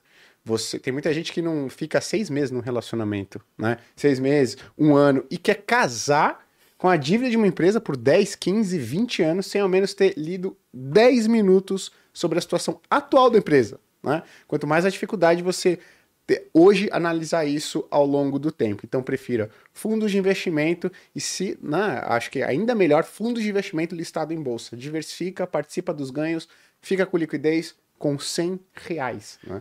Tem, tem um meme muito bom que é, tá- sabe aquele meme que tá vazando água, assim, o cara vem com uma fita adesiva Sim, e sim. tapa. Aí tem o relacionamento ruim, aí o cara vem, pá, casamento. Aí tem o cara, meu retorno tá baixo, pá, debento, né? Debenture, debenture zero. É, de novo, né? Só lembrando que a debênture da loja Americanas em um dia não teve negociação. Isso foi o que o manual da Ambima lá, né, que faz a precificação dessas, desses papéis, ele colocou. Então, sem negociação, a debênture das lojas americanas, no dia que a ação caiu 77%, mais conhecido como ontem, caíram 50%. Título de renda fixa, E né? até sobre isso, Gui, teve uma mudança na legislação para que as corretoras passassem a marcar mercado e mostrar É, o valor justo para os seus investidores. Beleza, um passo em direção à transparência, acho interessante. O que, que começou a acontecer? Obviamente não foi generalizado, mas a gente ouviu esse burburinho. Muitas corretoras tentando convencer e passar um contrato com seus clientes para dizer, ó, a lei vai dizer que eu tenho que marcar. Mas você quer assinar aqui um contrato para eu continuar te enganando? Para eu continuar te mostrando aqui na curva a marcação para que você não veja a sua debênture se mexer no dia a dia? Então, se você recebeu uma proposta de um contratinho desse, não aceite. Por mais que traga uma aflição no dia a dia, você vê aquela oscilação, é melhor você saber o fundamento daquele ativo. Por mais que sim, carregando até o vencimento, não tendo uma falência, você deve sim receber o que foi prometido lá atrás. É a lógica do quem, quem não vai ao médico não tá doente, né? É, Vai descobrir se for. É isso, é exato, isso. exato. Agora, né, ó, a gente aqui coloca na reta, a gente tem opinião, tá? O Leandro, ele vai dar a opinião dele no. Pega a plaquinha aí, no Jabá. ah, Jabá. aí. A Jabá. plaquinha custou caro pra caramba, pô, acrílico. Opinião. Pô, bonita mesmo. hein? É? Opinião está no relatório. O relatório está no link da descrição. Vocês vão receber até o final do dia. Recebido ainda, ele ainda não foi enviado. Mas você vai receber até no final do dia, explicando todo esse case e mostrando lá, cara, eu acho que é isso que você deve fazer, eu acho que é aquilo que você deve fazer. Não vou estragar a surpresa, evidentemente, porque eu acho que você precisa ler para entender o case também. Perfeito. A gente tá falando aqui de entender, né? Se aprofundando no case. E aí você, ah, eu só quero que o Leandro fala se é compra ou venda. Calma lá. Você tem que saber se é compra ou venda, né? Ou mantém. Qual o motivo? Quais são os gatilhos, É. né? Para que você em futuro ganhe, venda. depois você não entende o que você tá fazendo, aí, putz, caiu um meteoro em cima da loja americana. Ah, o Leandro falou que era isso. É, é, é melhor você entender para você decidir também junto, né? Perfeito. Ricardo, os fundos imobiliários que sofreram com a queda de ah, lojas americanas, oportunidade de compra ou você nem acompanhava os fundos, então é melhor ficar de fora mesmo? Tem alguns que, inclusive, estão na carteira recomendada. É, para mim, não altera fundamento. Se não altera fundamento, eu mantenho o call em cada um daqueles que estavam com compra. Fala um aí, vai. Vou falar um, vai. Vai. Vou falar um, hein? Aham. Vou falar o LVBI. Boa. LVBI. É, mantém obedecendo o preço máximo para compra, né? Uhum. Na, naquela, naquele paradigma que eu sempre deixo para mercado imobiliário, o segredo é o preço que você paga no ativo. Uhum. Comprou bem, vai ganhar dinheiro. Vai ganhar dinheiro, Uhum. tá? Tendo paciência, obviamente, né? Então, os fundamentos dos fundos permanecem para mim. Se uma locatária sair, outra entra no imóvel, porque eu vejo qualidade nos imóveis. É, é outra coisa isso também. Você aí, quando você compra um imóvel, ah, vou comprar um imóvel porque está sendo negociado barato. Você vende ele em uma semana? Tem gente que investe em fundo imobiliário que quer ganhar dinheiro em dois, três dias. Não é assim, né? Não traga esse dinheiro para o fundo imobiliário. É, não traga, você vai ser um, um- um passivo ruim, né? Que cara que vende no pior momento, faz a, a- a bolha inflar. Teu horizonte de investimento é, até, é um ano. Ele não tem que estar em ativo de bolsa. Ele não tem que estar em ativo Tem de que estar em bolsa. pirâmide, sim. Rendendo 2% ao mês. tem que estar no CDI. 2 na hora acabou. 20, cara. Eu até não consigo nem chegar aos pés, né? Você tá certo. Boa. Agora, a Raiz. O- tem, já tem gente aí procurando fundo- os fundos de investimento que mais tinham americanas, ou, ou seja, os que mais sofreram na data de ontem, então sa- saíram raspando aí o- o- os fundos que tinham a maior poli- a posição, Molt e tal. Acha que é o momento ou de novo? Não. Esquece esse episódio, você tem que excluir esse episódio para avaliar a- a- o investimento em um desses fundos. Não, eu não julgaria por esse episódio isolado, até porque você não sabe como o gestor vai reagir. Às vezes, vamos supor que você queira comprar Molt porque você acha que tem um potencial das ações voltarem e aí Molt vai, vai se recuperar. E se o gestor estava fazendo, como o Leandro falou, uma paridade? Se ele estava redeado? Se ele zerou, E se ele zerou e você nem, nem sabe? Então, é, tem que entrar uma análise quantitativa de longo prazo. Por isso que eu sou muito cético com projetos novos. Ah, surgiu uma gestora aqui, o cara é muito inteligente. Você não tem dado para avaliar minimamente. como- Eu prefiro não. Ter o erro tipo 1, tipo 2. Eu prefiro não recomendar algumas coisas que são boas do que trazer para minha recomendação uma coisa que eu não tenho confiança. Uhum. Então, análise quantitativa de longo prazo e o qualitativo. Vo- Você, inclusive, em momentos como esse, conversar com o gestor e ver como que ele reagiu. Pô, mudou o processo, teve uma falha, não teve? Como que você escorregou nessa casca de banana?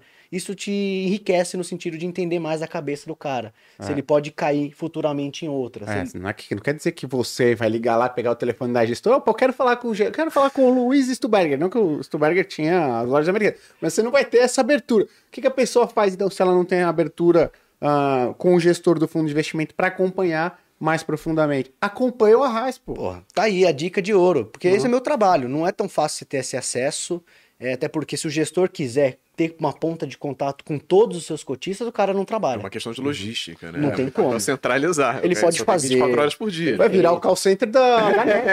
é, o, o telefone do gestor lá. Ó, você vai ficar oito horas na fila de espera, tá bom? Então não tem como, né? Não, inclusive os gestores, eles gostam de falar com a gente porque eles entendem que nós somos aceleradores disso. Sim. Pô, eu vou passar a Speech aqui, tá com a gente junto, recomendo o fundo. Se eu passar uma informação detalhada para a Speech, eles vão propagar essa informação detalhada para dezenas de milhares de pessoas e isso economiza até o meu próprio trabalho. Então o gestor quer manter a proximidade com a gente. E aí eu faço esse papel de trazer a transparência para os nossos assinantes, tanto dos fundos bons, mas também das pegadinhas, dos fundos que você deveria evitar. Perfeito. Agora, né, a minha dica pra você que tem debênture das lojas americanas. Saiu vendendo? Não, você vai vender no pior momento, né? Já foi precificado 50% para baixo. Se você ligar para sua corretora, ou XP, ou BTG, ou Orama, ou Ativa, ou qualquer corretora, tá? E fala assim, ó, eu quero vender minha debenture aqui das lojas americanas, que eu vi que ela caiu de 50%. Ah, é? Ela vai falar, então você vai vender pra gente caindo 90%. Essa vai ser a sua possibilidade de venda antecipada dessa debenture. Então você não tem que fazer nada agora se você tem debenture das lojas americanas aí na sua carteira, aguardar os próximos passos, porque nesse cenário você vai perder mais do que está sendo marcado na sua, na sua conta aí, tá? Ah, então, melhor é você esperar, acalmar para que o mercado secundário dessas debêntures volte a apresentar alguns negócios para você verificar efetivamente qual é o preço, preço justo dessa debenture, tá? E aí, obviamente, verificar se as operações das lojas americanas vão continuar. E você que não está, minha sugestão, não saia comprando agora, tá? Debentures das lojas americanas, beleza? Ah, e fundo de investimento que tinha é, lojas americanas, crédito privado, não vai sair resgatando. O gestor vai saber muito melhor o que fazer com o dinheiro, tá? Como minimizar os danos do que você. Vai resgatar e vai tentar investir em A outro. tua premissa é não tradar, não escolher as ações, e você quer tradar o fundo do cara que tá escolhendo as ações. Exato, né? É o momento arroz, como diz o, o Leandro aí. Se mexer, você vai estragar, tá bom? Agora, bom, mais alguma, algum ponto aí? Eu acho que, que foi bom, hein? Eu gostamos, a audiência, acho que já é o recorde. Ah. Um longo histórico de dois episódios. Parabéns, parabéns, Recorde. bateram o recorde aqui parabéns. episódio, cara. 800 pessoas aqui E ao essa- vivo durante todo o episódio, Todo só episódio. crescendo. Perfeito. E, esse, e essa mesa aqui, ó, acho que é a primeira vez que isso acontece em todos os economistas, não só nesses dois episódios, que todos os presentes são professores da FinClass. É uma Pô, oportunidade única pô, que você verdade. tem Ah. sem assinar a Finclass. Exato. E detalhe aqui, a sua ainda não foi divulgada, né? A sua FinClass, né, Tá Ricardo? lá. Tá lá já? Tá lá? A, fin... Ah, a FinClass estreou do... nova. Estreou ontem. Insider. Estreou ontem. A FinClass do Ricardo é a mais longa da plataforma. Vocês acham que ele falou aqui no, no, no podcast? Espera pra assistir a FinClass do cara, mas a profundidade também é absurda. Eu tenho certeza que você não vai encontrar outra pessoa que fala de fundos imobiliários, como o Ricardo fala, de fundo de investimento, de renda fixa, como eu falo de ações, como o Leandro fala, tá? Pessoal, então, poxa, obrigado aí aos convidados, né? É, a gente Obrigado se vê ali na convite. salinha do lado, né? A gente vai vai aqui do continuar lado, né? trabalhando. Até os Você- próximos anos. pelos próximos anos aí. Leandrão, tem mais um recado antes da gente se despedir das pessoas. Ah, redes sociais. Ricardo, quais onde, onde o pessoal consegue te encontrar para ter mais material aí sobre fundos imobiliários, saber investir melhor a grana, não fazer besteira de comprar bono ativo e tudo mais. Vamos lá. No Instagram, ricardo.fiz. Ricardo.fiz lá no Instagram. Bora. Boa. A Meu- Raiz? Arroba Felipe Arraes. A-R-R-A-I-S. Cuidado com letras dobradas, porque tem fake Felipe com dois L's, Felipe com dois Is. É Felipe normal, sem frescura, sem mudança de letra. Arraes, tudo junto. Bo- É bom que você falou isso aqui, eu vou fazer até um corte, vou fazer um Reels aqui, porque, ó, nenhum de nós quatro vamos entrar em contato com você no Instagram oferecendo oportunidade de investimento em criptoativos. Então vai ter lá o Leandro.varas, né? Varas, né? Vai ter o Leandro. Varão. Varão. Leandro.varão, né? Como, Então- como eu compartilhei, é a mais pura seleção natural se você cair nisso, porque Não. o nick não bate e eu tô oferecendo um negócio assim, ah, você quer investir em minas de ouro na África do Sul, É. sabe? Pelo amor de Deus, por que, que eu falaria isso? Exato, né? Então, no meu Instagram você encontra gui.cadonhoto. Se digitar certo, prêmio pra você é gui.cadonhotto. No YouTube da Speech, no YouTube da Finclass você encontra nós quatro aqui, né? E Leandro, como é que o pessoal pode te encontrar? Leandro.varos no Instagram, no Twitter, arroba Volts. Prometo que tentei mudar, mas não consegui. Infelizmente, o Twitter, o Elon Musk não deixou pessoalmente. E no YouTube você me encontra tanto no ah, YouTube da Finclass, provavelmente futuramente na Speech também, e também no da Varus, onde eu faço vídeos com mais frequência, tem mais vídeos meus antigos, pelo menos. Boa, perfeito. O pessoal aqui tá perguntando de Ambev, né? Se Ambev tende a sofrer, porque é do mesmo grupo 3G lá. Pessoal, ninguém mexe na nossa cervejinha, certo? Pô, ninguém vai mexer. ninguém toca. Essa daí você Esse mercado aí é muito vou bom. pessoalmente segurar essa empresa aí no peito, hein? Essa Foi igual quando eu postei foto com o carrinho do pão de açúcar lotado. Eu vou levar a cotação pra cima. Tá certo? Então, pessoal, muito obrigado pela audiência, pela participação e a gente se vê na semana que vem. Valeu, um abraço. Tchau, Grande tchau. abraço.